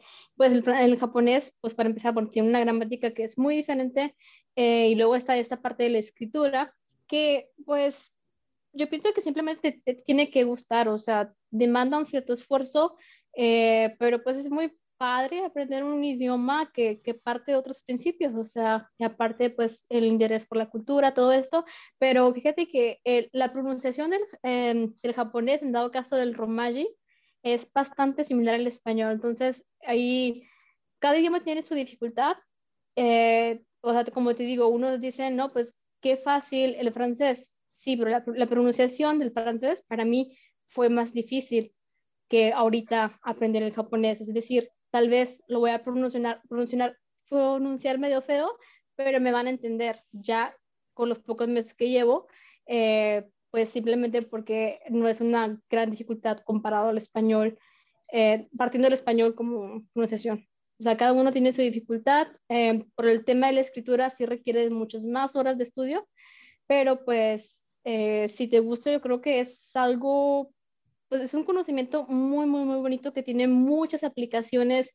O sea, el, si vas a ese país, pues te cambia totalmente la experiencia de cómo lo visitas, el hecho de entender todo el contenido al que puedes tener acceso, pues hoy en día en, los, en, Internet eh, tenemos acceso a tantas cosas y pues no quedarse solo con lo que investigas en un idioma, eh, que incluso, ¿sabes? A veces me molesta en el buscador, en Google, eh, de que me muestra, escribo algo en español, pero como está para el país, Estados Unidos, como que te da cierto tipo de resultados y es como que, ah, no es esto lo que busco, o sea, como que incluso dependiendo del país en el que estás, te muestra diferentes resultados. Entonces, pues asimismo, al, al saber diferentes idiomas, pues como que tienes acceso a otra base de datos completamente y no solo hablando, eh, pues prácticamente del Internet, pero hablando más abstractamente, pues te da acceso a otra base de datos, a otro mundo realmente, o sea, a, otro, otra información, a otra perspectiva, a otras noticias, o sea, cómo lo están viendo de este lado del mundo, qué dicen acá, o sea, pues es un acceso cultural muy bonito. Y estaba viendo tus videos en YouTube que antes de meterte a clases de japonés, eh, habías estudiado varios años autodidactamente como que, ¿qué recomiendas más? ¿Estudiar este, empezar autodidacta para que una vez entrando a clases entrar pues bien o empezar desde cero en clases? Eh, ¿Te refieres a empezar un por tu cuenta? Ajá, cualquier idioma. Pues siempre está bien, o sea, son diferentes maneras. Eh, a mí me gusta pues estudiar así por mi cuenta, creo que lo básico siempre se puede empezar solo, pero pues vas a diferentes ritmos, ¿no? O sea, depende cuántas clases tengas a la semana, cuántos, o sea, hay momentos en los que sí necesita de un maestro, creo que se puede avanzar mucho por su cuenta. Y si tienes el tiempo y la dedicación, pues puedes empezar. Y cuando tú sientas que aquí ya está algo difícil o puedes este, tomar clases O sea, ambas cosas son, son buenas, nada más mientras cuando vayas a tomar una clase, pues realmente empieces eh, desde básico y que eh, pues tú pongas un poco de tu parte aparte de las clases. No, y creo que... Para repasar.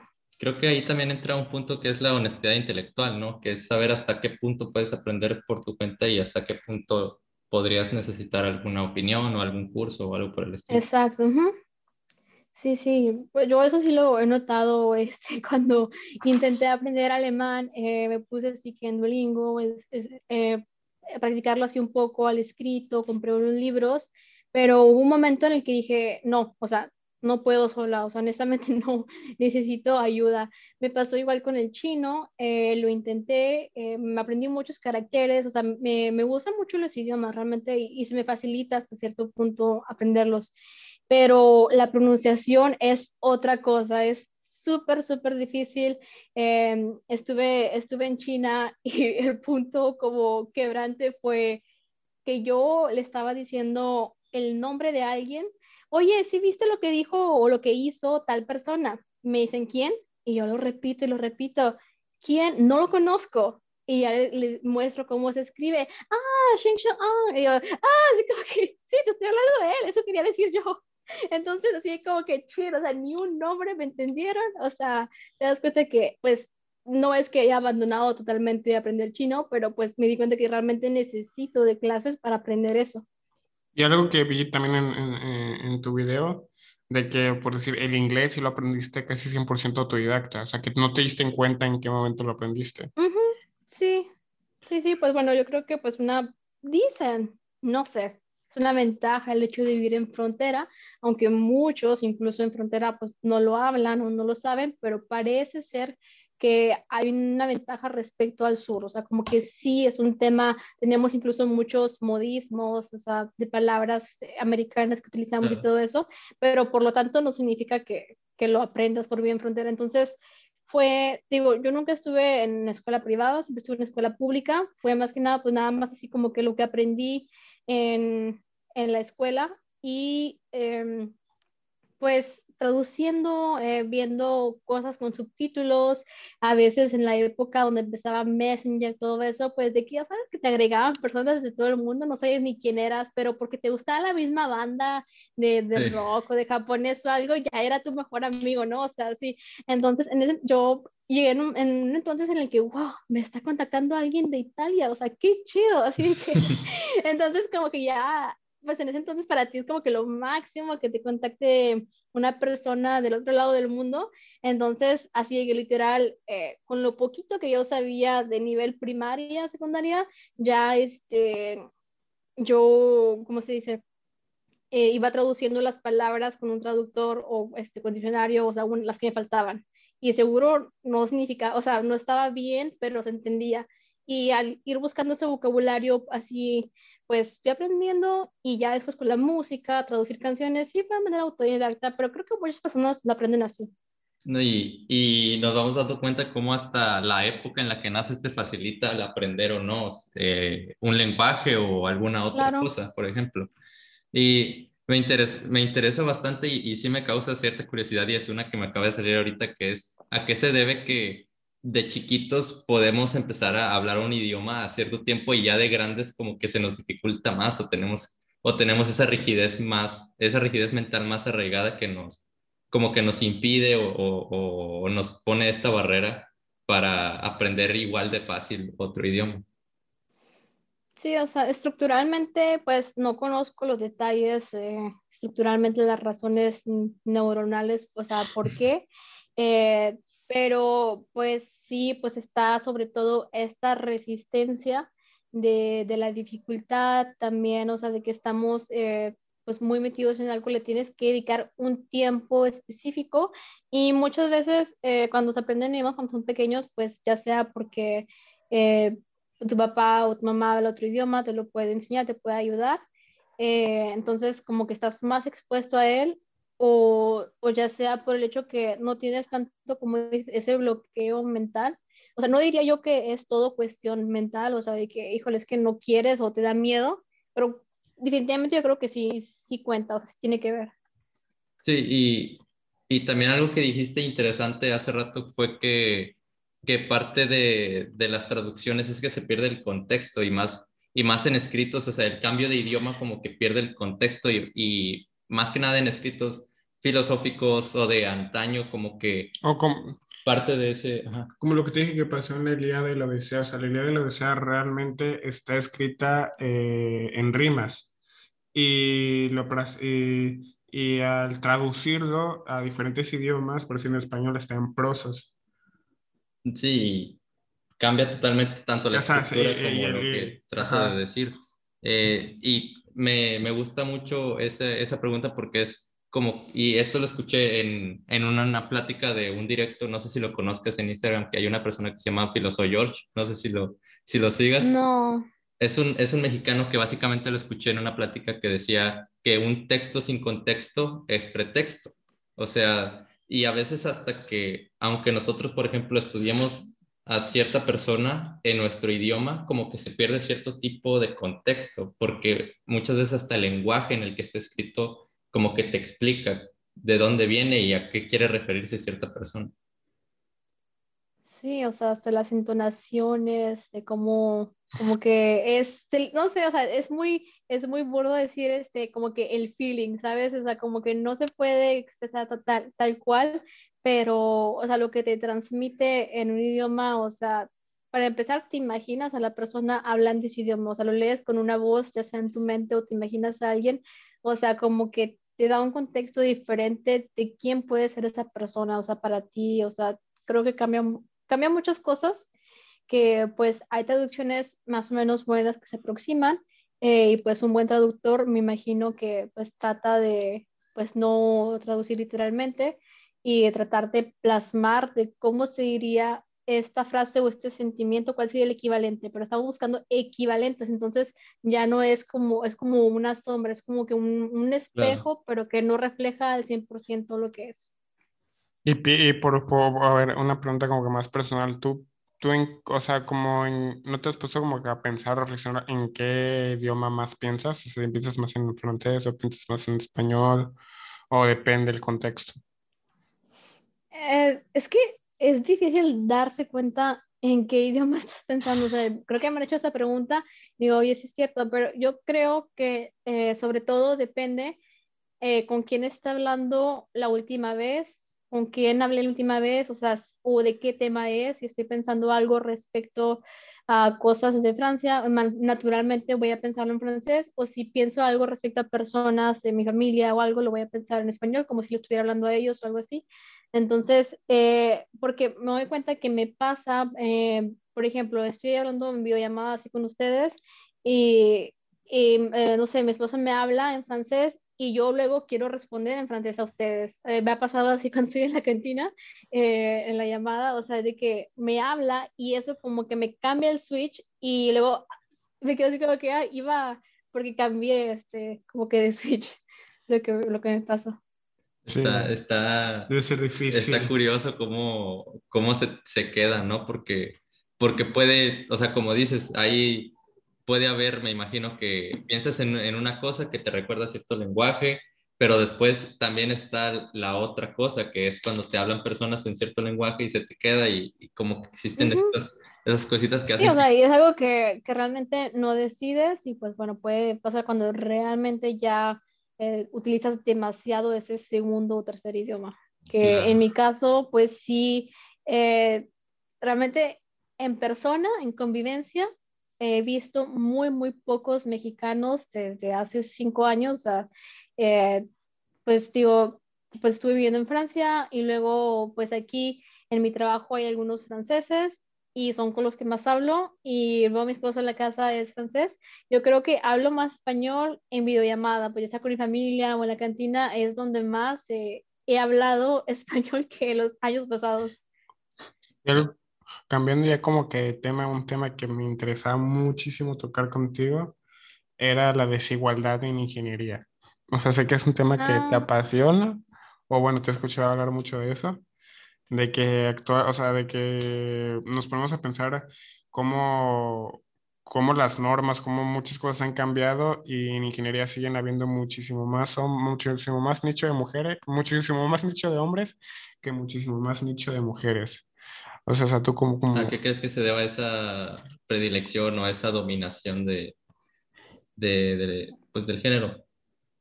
Pues, o sea, yo creo que pues no, definitivamente, eh, yo trato de aproximarme a lo que podría ser, pero definitivamente pues es difícil saber eh, en qué punto influencia eh, realmente lo, lo, lo, biológico con lo social, con todas esas construcciones sociales. Eh, yo creo que eh, pues mi queja es de que no es tanto, creo que cuando ya tienen los jóvenes 15 años, ya es muy claro qué tipo de gustos tienen y a qué aspiran. O sea, yo creo que desde muy, muy, muy pequeños, o sea, ya hay muchas cosas que te, que tú te formas, cuando tú estás formando el concepto de qué es el mundo en el que vives, cuando te estás formando todas tus ideas, todos tus conceptos, en ese momento en el que estás muy receptivo, en el que tomas como verdad todo lo que recibes, porque, o sea, llegas al mundo, eh, ¿quién soy? O sea, entonces, lo primero, pues tus padres, tu primera influencia, lo que ellos te enseñen, luego, pues tus compañeros de escuela. Entonces, eh, en ese momento vas conociendo el mundo y vas formando tu, tu, concepto del mundo, porque el mundo es uno y la realidad en nuestra cabeza pues es, es, eso, es, es diferente para cada quien. Entonces, eh, pues tú lo tomas eh, con los bloques que encuentras, con lo que hay, con tu interpretación y en ese momento, desde entonces, pues ya te están poniendo a jugar más con un carro, un avión, con esto, o sea, o a ti, no, tú vas a jugar con una muñeca, o sea, todo esto, eh, eh, incluso que se defiende, no, es que sí es verdad que les gustan más a ellos, o que si lo ponemos de princesa les gusta más lo emocional, pero hay que pensar desde, o sea, desde qué momento empieza esa predilección. ajá, esa, en qué momento le estamos como que implicando, o sea, se desarrollan esas tendencias a gustos más lógicos, eh, inteligencia espacial, eh, inteligencia, o sea, se desarrolla inteligencia emocional, todo esto más por naturaleza o también influye esa inducción de esas asumimos eh, que eso es lo que les gusta o eso es lo que deben ser. Entonces, bueno, yo creo que desde ahí ya se van formando ciertos intereses y ya más adelante pues ya estando en secundaria, por ejemplo, pues ya empezamos a escuchar incluso prejuicios de que es para hombre, eso no es para hombre. Y luego, pues también estas, eh, ya lo que existe de que brechas salariales, de que pues todos los comentarios que puedan recibir, creo yo que todo eso va a afectar en lo que a tus 17 años, cuando debes tomar una elección de carrera, o sea, tú, nosotros creemos que queremos algo, pero ¿cuántas cosas no hemos descartado porque no eran lo que era bueno para la sociedad, lo que la sociedad quería para nosotros? O sea, ¿cuántas cosas no descartamos o no nos permitimos? Que claro, hay excepciones, o sea, vas a decir, bueno, ¿y tú qué hiciste también con eso? ¿Por qué si estudias ingeniería? Bueno, eh, estoy hablando, eh, hay, una, o sea, hay una influencia de eso, o sea, es, luego después, pues hay muchísimos factores que pues tiene que ver qué tan abiertos son tus padres, qué tanto a veces lo quieres hacer por ir en contra de, o sea, cada quien sí toma sus decisiones, pero creo yo que em, inconscientemente descartamos muchas solo porque creemos que eso es lo que debemos ser. Sí, y, y lo que dices es interesante porque desde pequeños, y, y, esto lo empecé a notar el año pasado, que fue cuando este, pues Gerardo y yo empezamos a entrar más en el mundo de, de pensar y así que fue este, ver hasta comerciales eh, de juguetes para niñas en los que está el típico pues espacio rosa, cuarto en el que están promocionando el producto y es un juguete de cocina, es un juguete. Un bebé. Es un bebé. Es un bebé. o sea, desde ahí te están diciendo que tú tienes, o sea, ese juguete del bebé me llama mucho la atención porque desde ahí te están diciendo que, que tienes que ser ama de casa. O sea, que tú te tienes como que quedar cuidando al niño. o sea, o sea, sí, como te dicen a poner como el micro... O sea, son pequeñas cosas que, o a lo mejor puede ser que me esté equivocando y que, y, y que le estoy queriendo encontrar forma a todo, pero en, en, en, pensar como juegos como que el bebé, como el del cocinar, que, o sea, si fueran específicos como, como, como dice Ileana, si, si fueran específicos como que para hombre y mujer, pues no, no le daría ese pensamiento, pero si te das cuenta, ese, e, esos tipos de juguetes son específicos, un nicho para mujeres, o sea, el microornito, el, el, bebé que llora y que le tienes que cambiar los pañales, o sea, que ahí te está dando a entender que solamente las mujeres se tienen que hacer cargo de eso. Y es hasta la forma, o sea, por ejemplo, eh, por ejemplo, en, en, el de los hombres está el, pues el, el comercial de Hot Wheels, que es una voz eh, aguda, gruesa, agresiva y que te está eh, pues vendiendo el producto y va, y es, es, mucho como tú dices, porque básicamente la, la sociedad es la que pues nos está de, cierto, de cierta forma moldeando a lo que necesita y no tanto a lo que nosotros queremos, porque ni siquiera sabemos lo que queremos. Nos, nos llega a pasar hasta cuando te das cuenta de que pues has vivido toda la vida para servir a lo que la sociedad dice que es bueno servir, te, te preguntas y dices, bueno, pues quién soy, quién soy sin todo lo, sin todo lo que la sociedad me ha puesto. Exacto, sí, fíjate, y luego, pues eh, creo que miré un estudio eh, sobre el ego que, bueno, pues todo esto no se hace de nuevo, eh, no hay una intención mayor, maléfica para guardar ciertos valores así. O sea, muchas veces, de nuevo, son como que, ¿qué es lo que me genera más beneficios? De nuevo, vamos al económico. O sea, creo que hay ciertos eh, estudios en los que dicen, a ver, vamos a, creo que un estudio del ego, donde a niñas de 7 años, pues, eh, estaban viendo qué es lo que podían, como, pues, se les criticó de que era, estaba muy enfocado a, los niños o cosas así, que las, no, que las niñas no compraban mucho, y finalmente esto es una desventaja para el público. Aquí el interés para venderle a las niñas pues no es eh, vamos a incluirlas, es vamos a ganar más dinero, no estamos partiendo de toda una sección de mercado, una parte del mercado, ¿no? Entonces em, le pusieron eh, pues diferentes eh, tipos de, de legos, de figuras, que con castillos, que con carreteras y con esto, y pues las niñas resultaban preferir cosas rosas, cosas así sensibles, que según que, que la princesa y todo esto, pero aquí es algo que yo me pregunto mucho, o sea, a los siete años, yo creo que incluso a los siete años ya estás súper sesgado. O sea, ya te construiste a los siete años, ya tienes muchísimas ideas de qué es lo que es para ti, qué es lo que no es para ti. Entonces me parece increíble. O sea, que, que tan, desde tan chiquitos hay muchas cosas que, que, pues digo, que tomamos por verdades o por sentadas y que muchas veces no las volvemos a cuestionar en toda nuestra vida. O sea, ¿por qué nos gusta eso? ¿Por qué me gusta realmente eso? ¿Por qué quiero hacer esto? Y el problema de que como las tenemos este, sesgadas desde muy pequeños eh, y es casi, me puedo atrever a, atrever que como con los seis años es imposible que te cuestiones y decir, el por qué me gusta esto y, y esto. O está bien, está mal, o sea, no. Y llega, Y como tú dices, llega una edad que como ya no te cuestionaste desde el principio si realmente te gustaba eso, ya automáticamente dices, sí me gusta. Claro, y, y yo, pues yo convivo con niños en mi casa. Yo tengo un hermano que tiene nueve años y tengo una sobrina que tiene cinco años.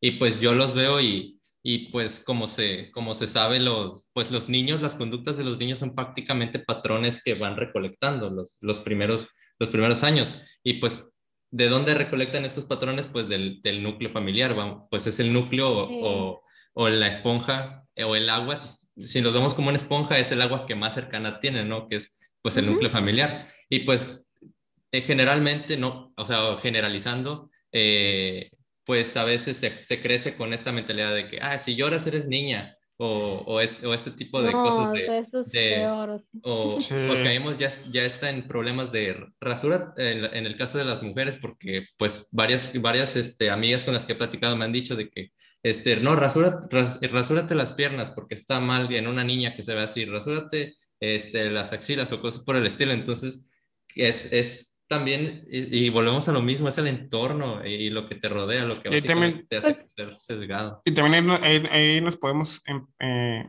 no nos podemos eh, empatizar tanto. ¿Realmente es culpa de los papás? O sea, no, porque ellos crecieron con ese pensamiento arraigado. De pues volvemos a una causa, a una regresión O sea, eh, exactamente. Sí. sí, eso es algo que pues te pones a pensar y es como que hasta qué punto eh, tus padres o esas personas son culpables de pues de lo que decimos, ¿no? Porque eh, definitivamente tomamos de ahí todos nuestros conceptos, pero pues a tus padres o a, las personas nunca les enseñaron tampoco a cuestionarse, o sea, es una, es una cadenita, o sea, ¿hasta dónde puedes culparlos? Como, pues, por ejemplo, como esto de la alimentación en México, que es un gran problema, que, que dicen, ay, qué mujeres viejas, porque yo, incluso yo así me, me critico, ¿por qué le dan Coca-Cola a los niños? ¿Por qué? O sea, es como que te molestas mucho, pero, y están mal, definitivamente no se les puede defender, pero esa persona e incluso ella misma es víctima de su desconocimiento de, de educación alimentaria, o sea, ah, incluso ella y lo transmite, o sea, pero ¿quién le va, o sea, quién le va a decir, eh,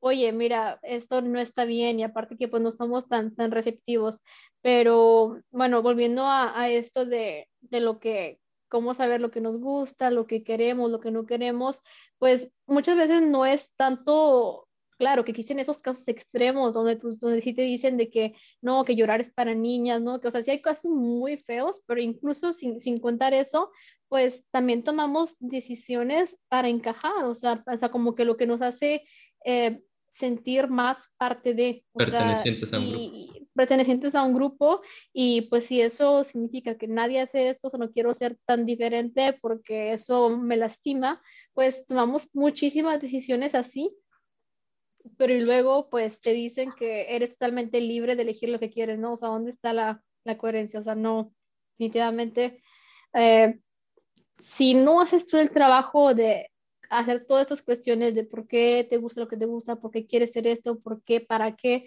eh, pues no van a venir solas. O sea, creo que eh, no, no, se da por sí solo y se tiene que buscar y no es evidente.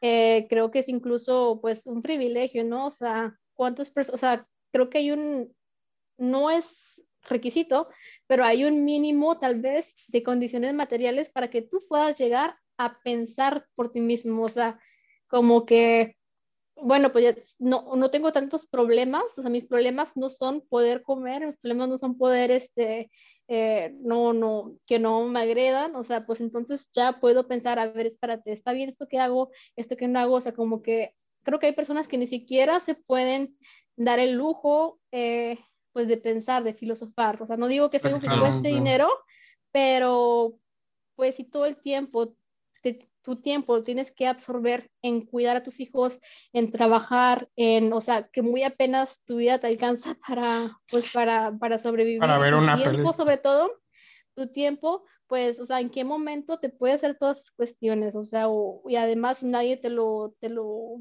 te dice, no estás mal, todo eso. Y pues, ¿sabes? Y es por eso tal vez que a veces se toman hasta estas eh, posiciones como que agresivas para defender sus propios... Em, em, cuando tú le dices, no, es que eh, eso está bien, eso está mal, pues defienden sus creencias básicas, ¿no? Pues para no sentir que, que están mal, o sea, se, se, arraigan a lo que ya piensan incluso para pues no modificarlo porque no tienen ese tiempo para analizarlo por qué.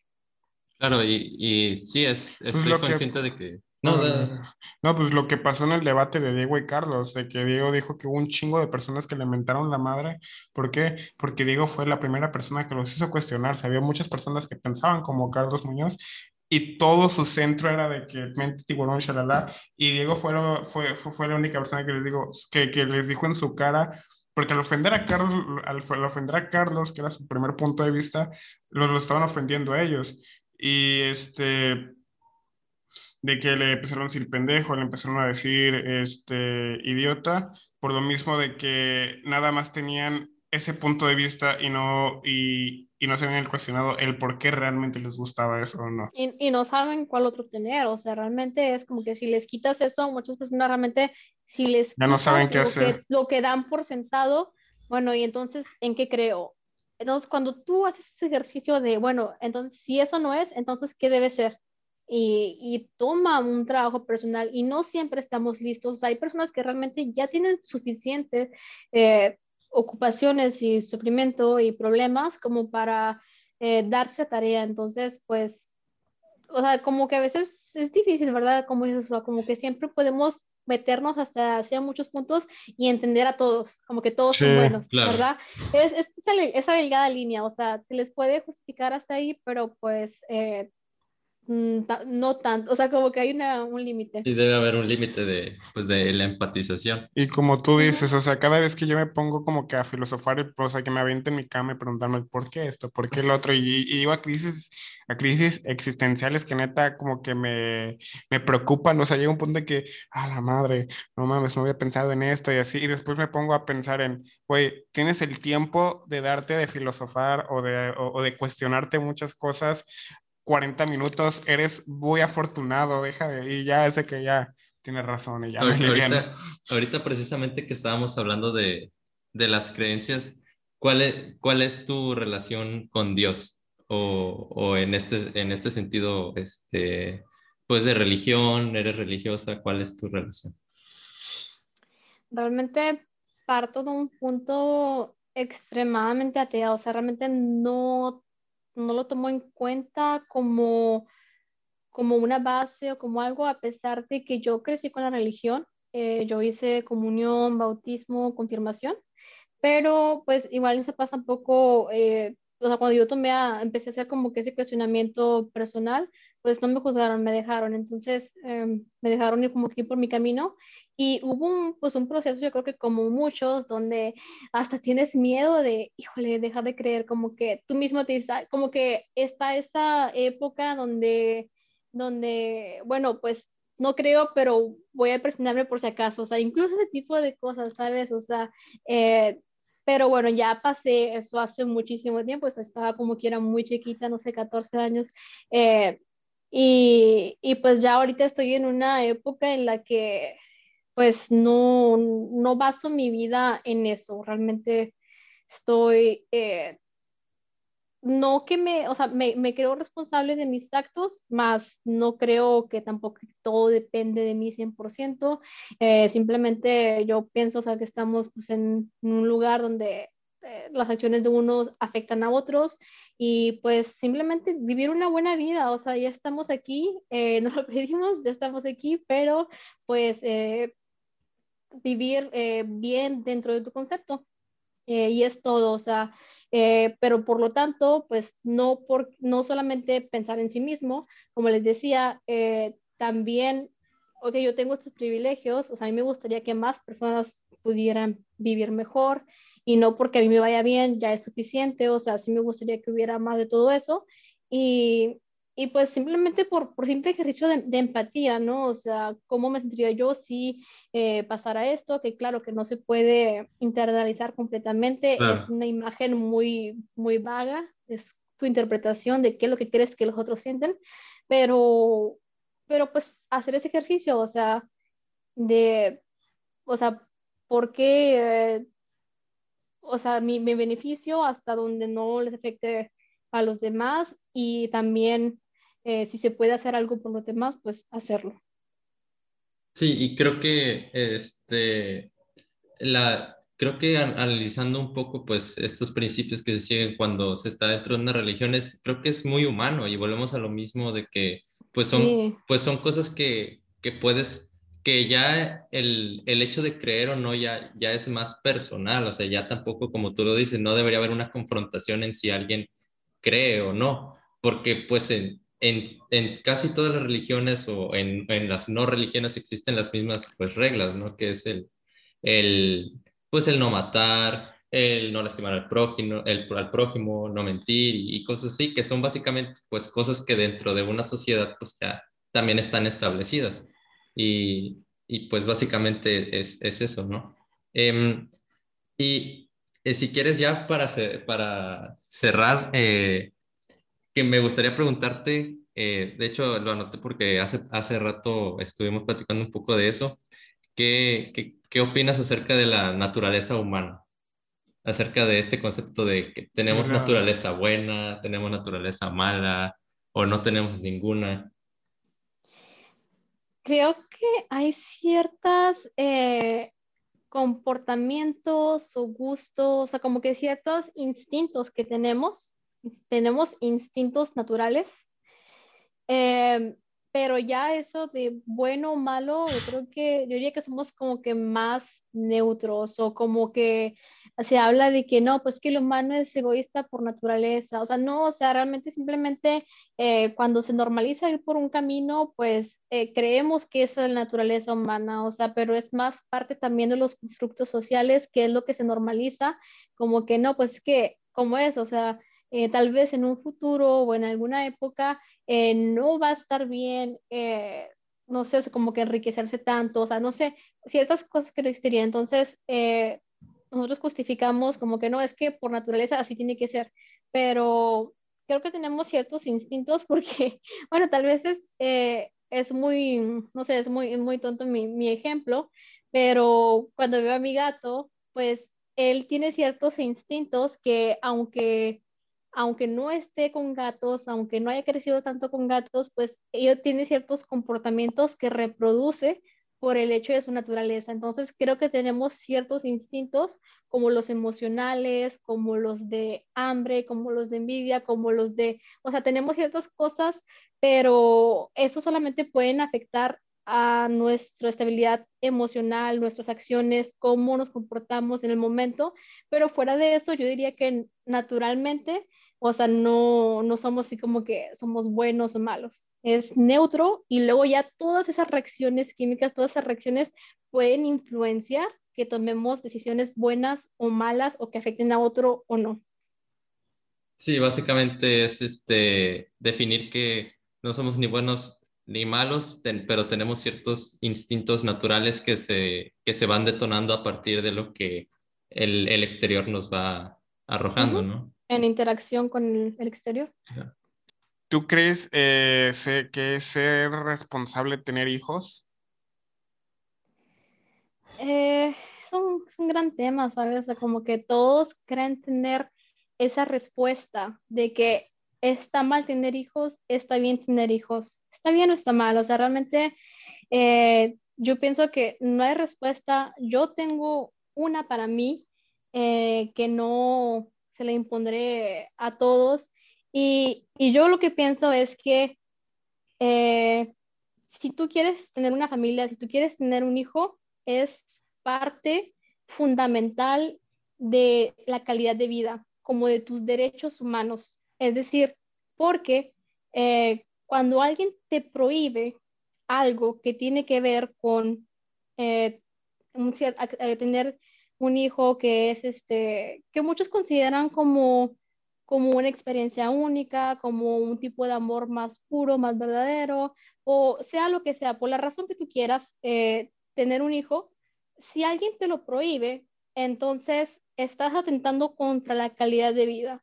Es decir, es algo que tú puedes tener, eh, pero, pero porque los demás te dicen que no, o porque, híjole, es que eh, no, no, tú no debes tener hijos, los del país, tales países sí, tales países no, ¿sabes? Porque los ricos siempre van a poder tener hijos, no importa qué ley pongan, eh, los ricos siempre van a poder tener hijos. Entonces, esto de nuevo eh, es, una, es un atentado contra la calidad de vida de las personas que, que más sufren y que más lo pagan.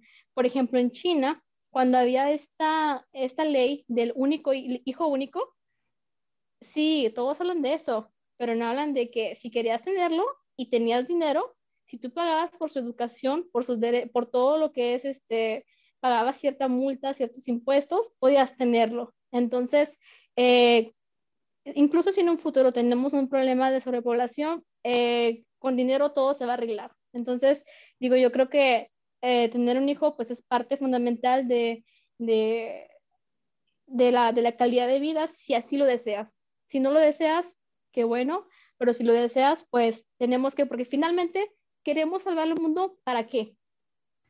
No, no hay que pensar, o sea, yo aprecio mucho la naturaleza y digo, no tenemos derecho a actuar sobre la naturaleza de esa manera, pero mínimo deberíamos ah, hacer todas esas acciones de, de conciencia ecológica por la humanidad, por nosotros, por, por nuestro futuro, simplemente, o sea, antes de pensar en naturaleza, o sea, pensemos simplemente que, que nos estamos haciendo daño a nosotros mismos, entonces, ¿para qué queremos eh, salvar el mundo? ¿Para qué queremos mejorar todo esto? Pues simplemente para, para vivir, porque la vida es un fin en sí mismo, o sea, solo estamos aquí, o sea, no, no hay así, si venimos a vivir con condiciones tal cual, que tener un hijo era un derecho para todos en cierta época y ahora resulta que no, entonces, ¿con qué calidad de vida naciste? ¿Con qué calidad de vida vienes al mundo? Entonces, es como, esa es mi, es mi visión. Sí, y más que nada, eh, me gustó lo que dices porque, o sea, salvar al mundo para qué o para quién. O sea, al igual, o sea, de igual forma, si, si nosotros nos terminamos extinguiendo, por ejemplo, si el virus hubiera sido más mortal y todos hubiéramos muerto, la Tierra va a seguir aquí, o sea, como tal, la roca va a seguir aquí. Entonces, es pues, como tú lo dices, el, eh, la vida es un fin en Mínimo sí mismo. hacerlo para nosotros. Exacto. Y, y, pues también tener eh, muy en cuenta que cualquier postura debe tener una conciencia pues mínimo de clase, ¿no? Porque si no se vuelve una postura que no puede ser defendida desde todos los ángulos. Sí, muy buen punto, sí. Muchas cosas así que, que defendemos, pero pues eh, son a veces son, son derechos que no se pueden aplicar para todos y hay que preguntarnos a por qué no se pueden aplicar para todos. O sea, sí, no es, no es simple, pero pues por lo menos por mi cuenta, le digo, pues lo que hablábamos hace rato, todo esto de que, ay, es que la sobrepoblación, porque tenemos tantos hijos, todo eso, o sea, tú prefieres, o sea, porque sobre todo, o sea, tú prefieres eh, prohibirte una parte de lo que tú puedes vivir como ser humano que dejar de consumir y tener ciertos gadgets y dejar de explotar ciertas cosas. O sea, el problema es que hemos avanzado demasiado, pero a mucho costo. O sea, si realmente hubiéramos avanzado de una manera correcta, no tendríamos tantas cosas, no podríamos acumular tanto, pero por lo menos si fuera más equitativo y menos, eh, eh, menos explotación y menos destructivo, pues ok, o sea, sería, sería mejor, pero pues no lo hemos hecho. Sí, es una, básicamente es una de las posturas que, que, que, que escuché y que más o menos adopto de, de, Diego que dijo en, una, en, una, en un review de la película Ready Player One, que es este, básicamente que el progreso no siempre tiene que ser acumulativo y siempre más y más. También podemos, y creo que pues sería un buen punto de partida, progresar disminuyendo las cosas que nosotros consumimos, tan solo en el, en el campo económico, por decirlo de alguna manera. Sí, o sea, prefieren atentar contra algo natural como tener hijos como parte del ser humano, que digo, yo jamás voy a criticar a una mujer que no quiere tener hijos, nunca le voy a decir, ah, es que deberías, esto debe ser naturaleza, no, no, no, para nada, pero yo lo veo como, como un derecho, ¿sabes? Entonces, preferimos eh, como que, no sé, prohibir, ser, implicar algo autoritario en ese sentido, que simplemente ser más conscientes y disminuir ciertos lujos que tenemos, porque muchas de las cosas que tenemos, aunque nos cuesten más o menos caras que ya se hayan abaratado, realmente no son necesarias. Que claro, podemos argumentar que no solo necesitamos de cosas necesarias, el humano también necesita de entretenimiento, también necesita de ciertas cosas, pero hay cosas realmente muy, muy, muy tontas que, que compramos y, y que no son útiles. O sea, realmente pues, y sobre todo este ciberconsumismo, como renovar celular cada año, o sea, muchas acciones que hacemos que, o sea, te digo, estamos apostando el futuro ecológico por una comodidad X que no te cambia casi nada tu calidad de vida.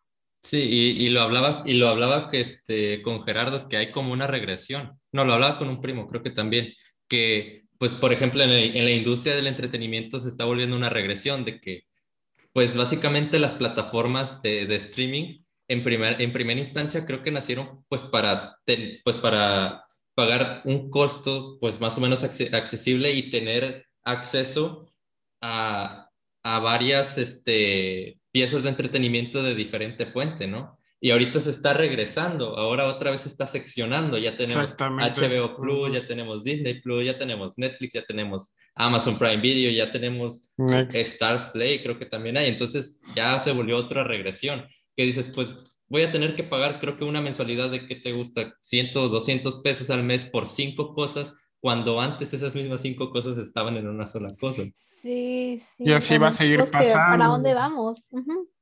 Exactamente. Igual con la música, güey, o sea, eh, se empezaron a crear plataformas digitales para, que, para poder tener, no sé, un nicho de música de rock, un nicho de música de metal, y ahorita ya hay más plataformas Spotify, o sea, está Apple Music, está Spotify, Sí. o sea, hay un chingo que igual tienes como que escoger co- eh, cuál tiene tal, cuál tiene tal, porque hay muchas canciones de, por decir, a mí me gusta mucho el metal, o sea, no bandas, pero canciones de metal que no están en Spotify por X o Y razón. O sea, todo es regresión, güey. O sea, y, y así va a pasar, algo, a- algo va a pasar más allá de las plataformas digitales que, que, que les va a ser, o sea, otra vez volviendo al tema económico, que les va a servir económicamente y les va a beneficiar individualmente. ¿Y por qué le benefició individualmente? Ah, a mí, también me va a beneficiar individualmente y lo voy a hacer, lo voy a hacer y lo voy a hacer. Y va a ser regresión tras regresión tras Claro. regresión. Todo por el, por el in- individualismo económico. Sí, volvemos a lo mismo. Eh, es más fácil encontrarle un futuro distópico a todo que encontrar una solución para todo. Así es. Pues creo que con esto esto terminamos. terminamos el podcast. Eh, muchas gracias por, por aceptar la invitación. Eh, fue un honor Gracias estar a ustedes. platicando contigo y Muy buena la plática. Van a salir grandes clips. me, me gustó. ¿Dónde te podemos seguir en, en tus redes sociales si quieres este, compartirlas? Eh, pues bueno, mi Instagram, Iliana Instagram, así como Iliana, como mi nombre, Iliana Instagram. Eh, luego tengo un- mi canal de YouTube donde pues subo videos más o menos relacionados a los temas que estuvimos platicando, eh, que es como mi nombre, Iliana Estrada. Eh, y pues ya. Ok, bueno, pues creo que con esto terminamos el podcast. Muchas gracias a todas las personas que escucharon o lo vieron. Eh, y pues nada, un fuerte abrazo donde estén y hasta luego. Adiós.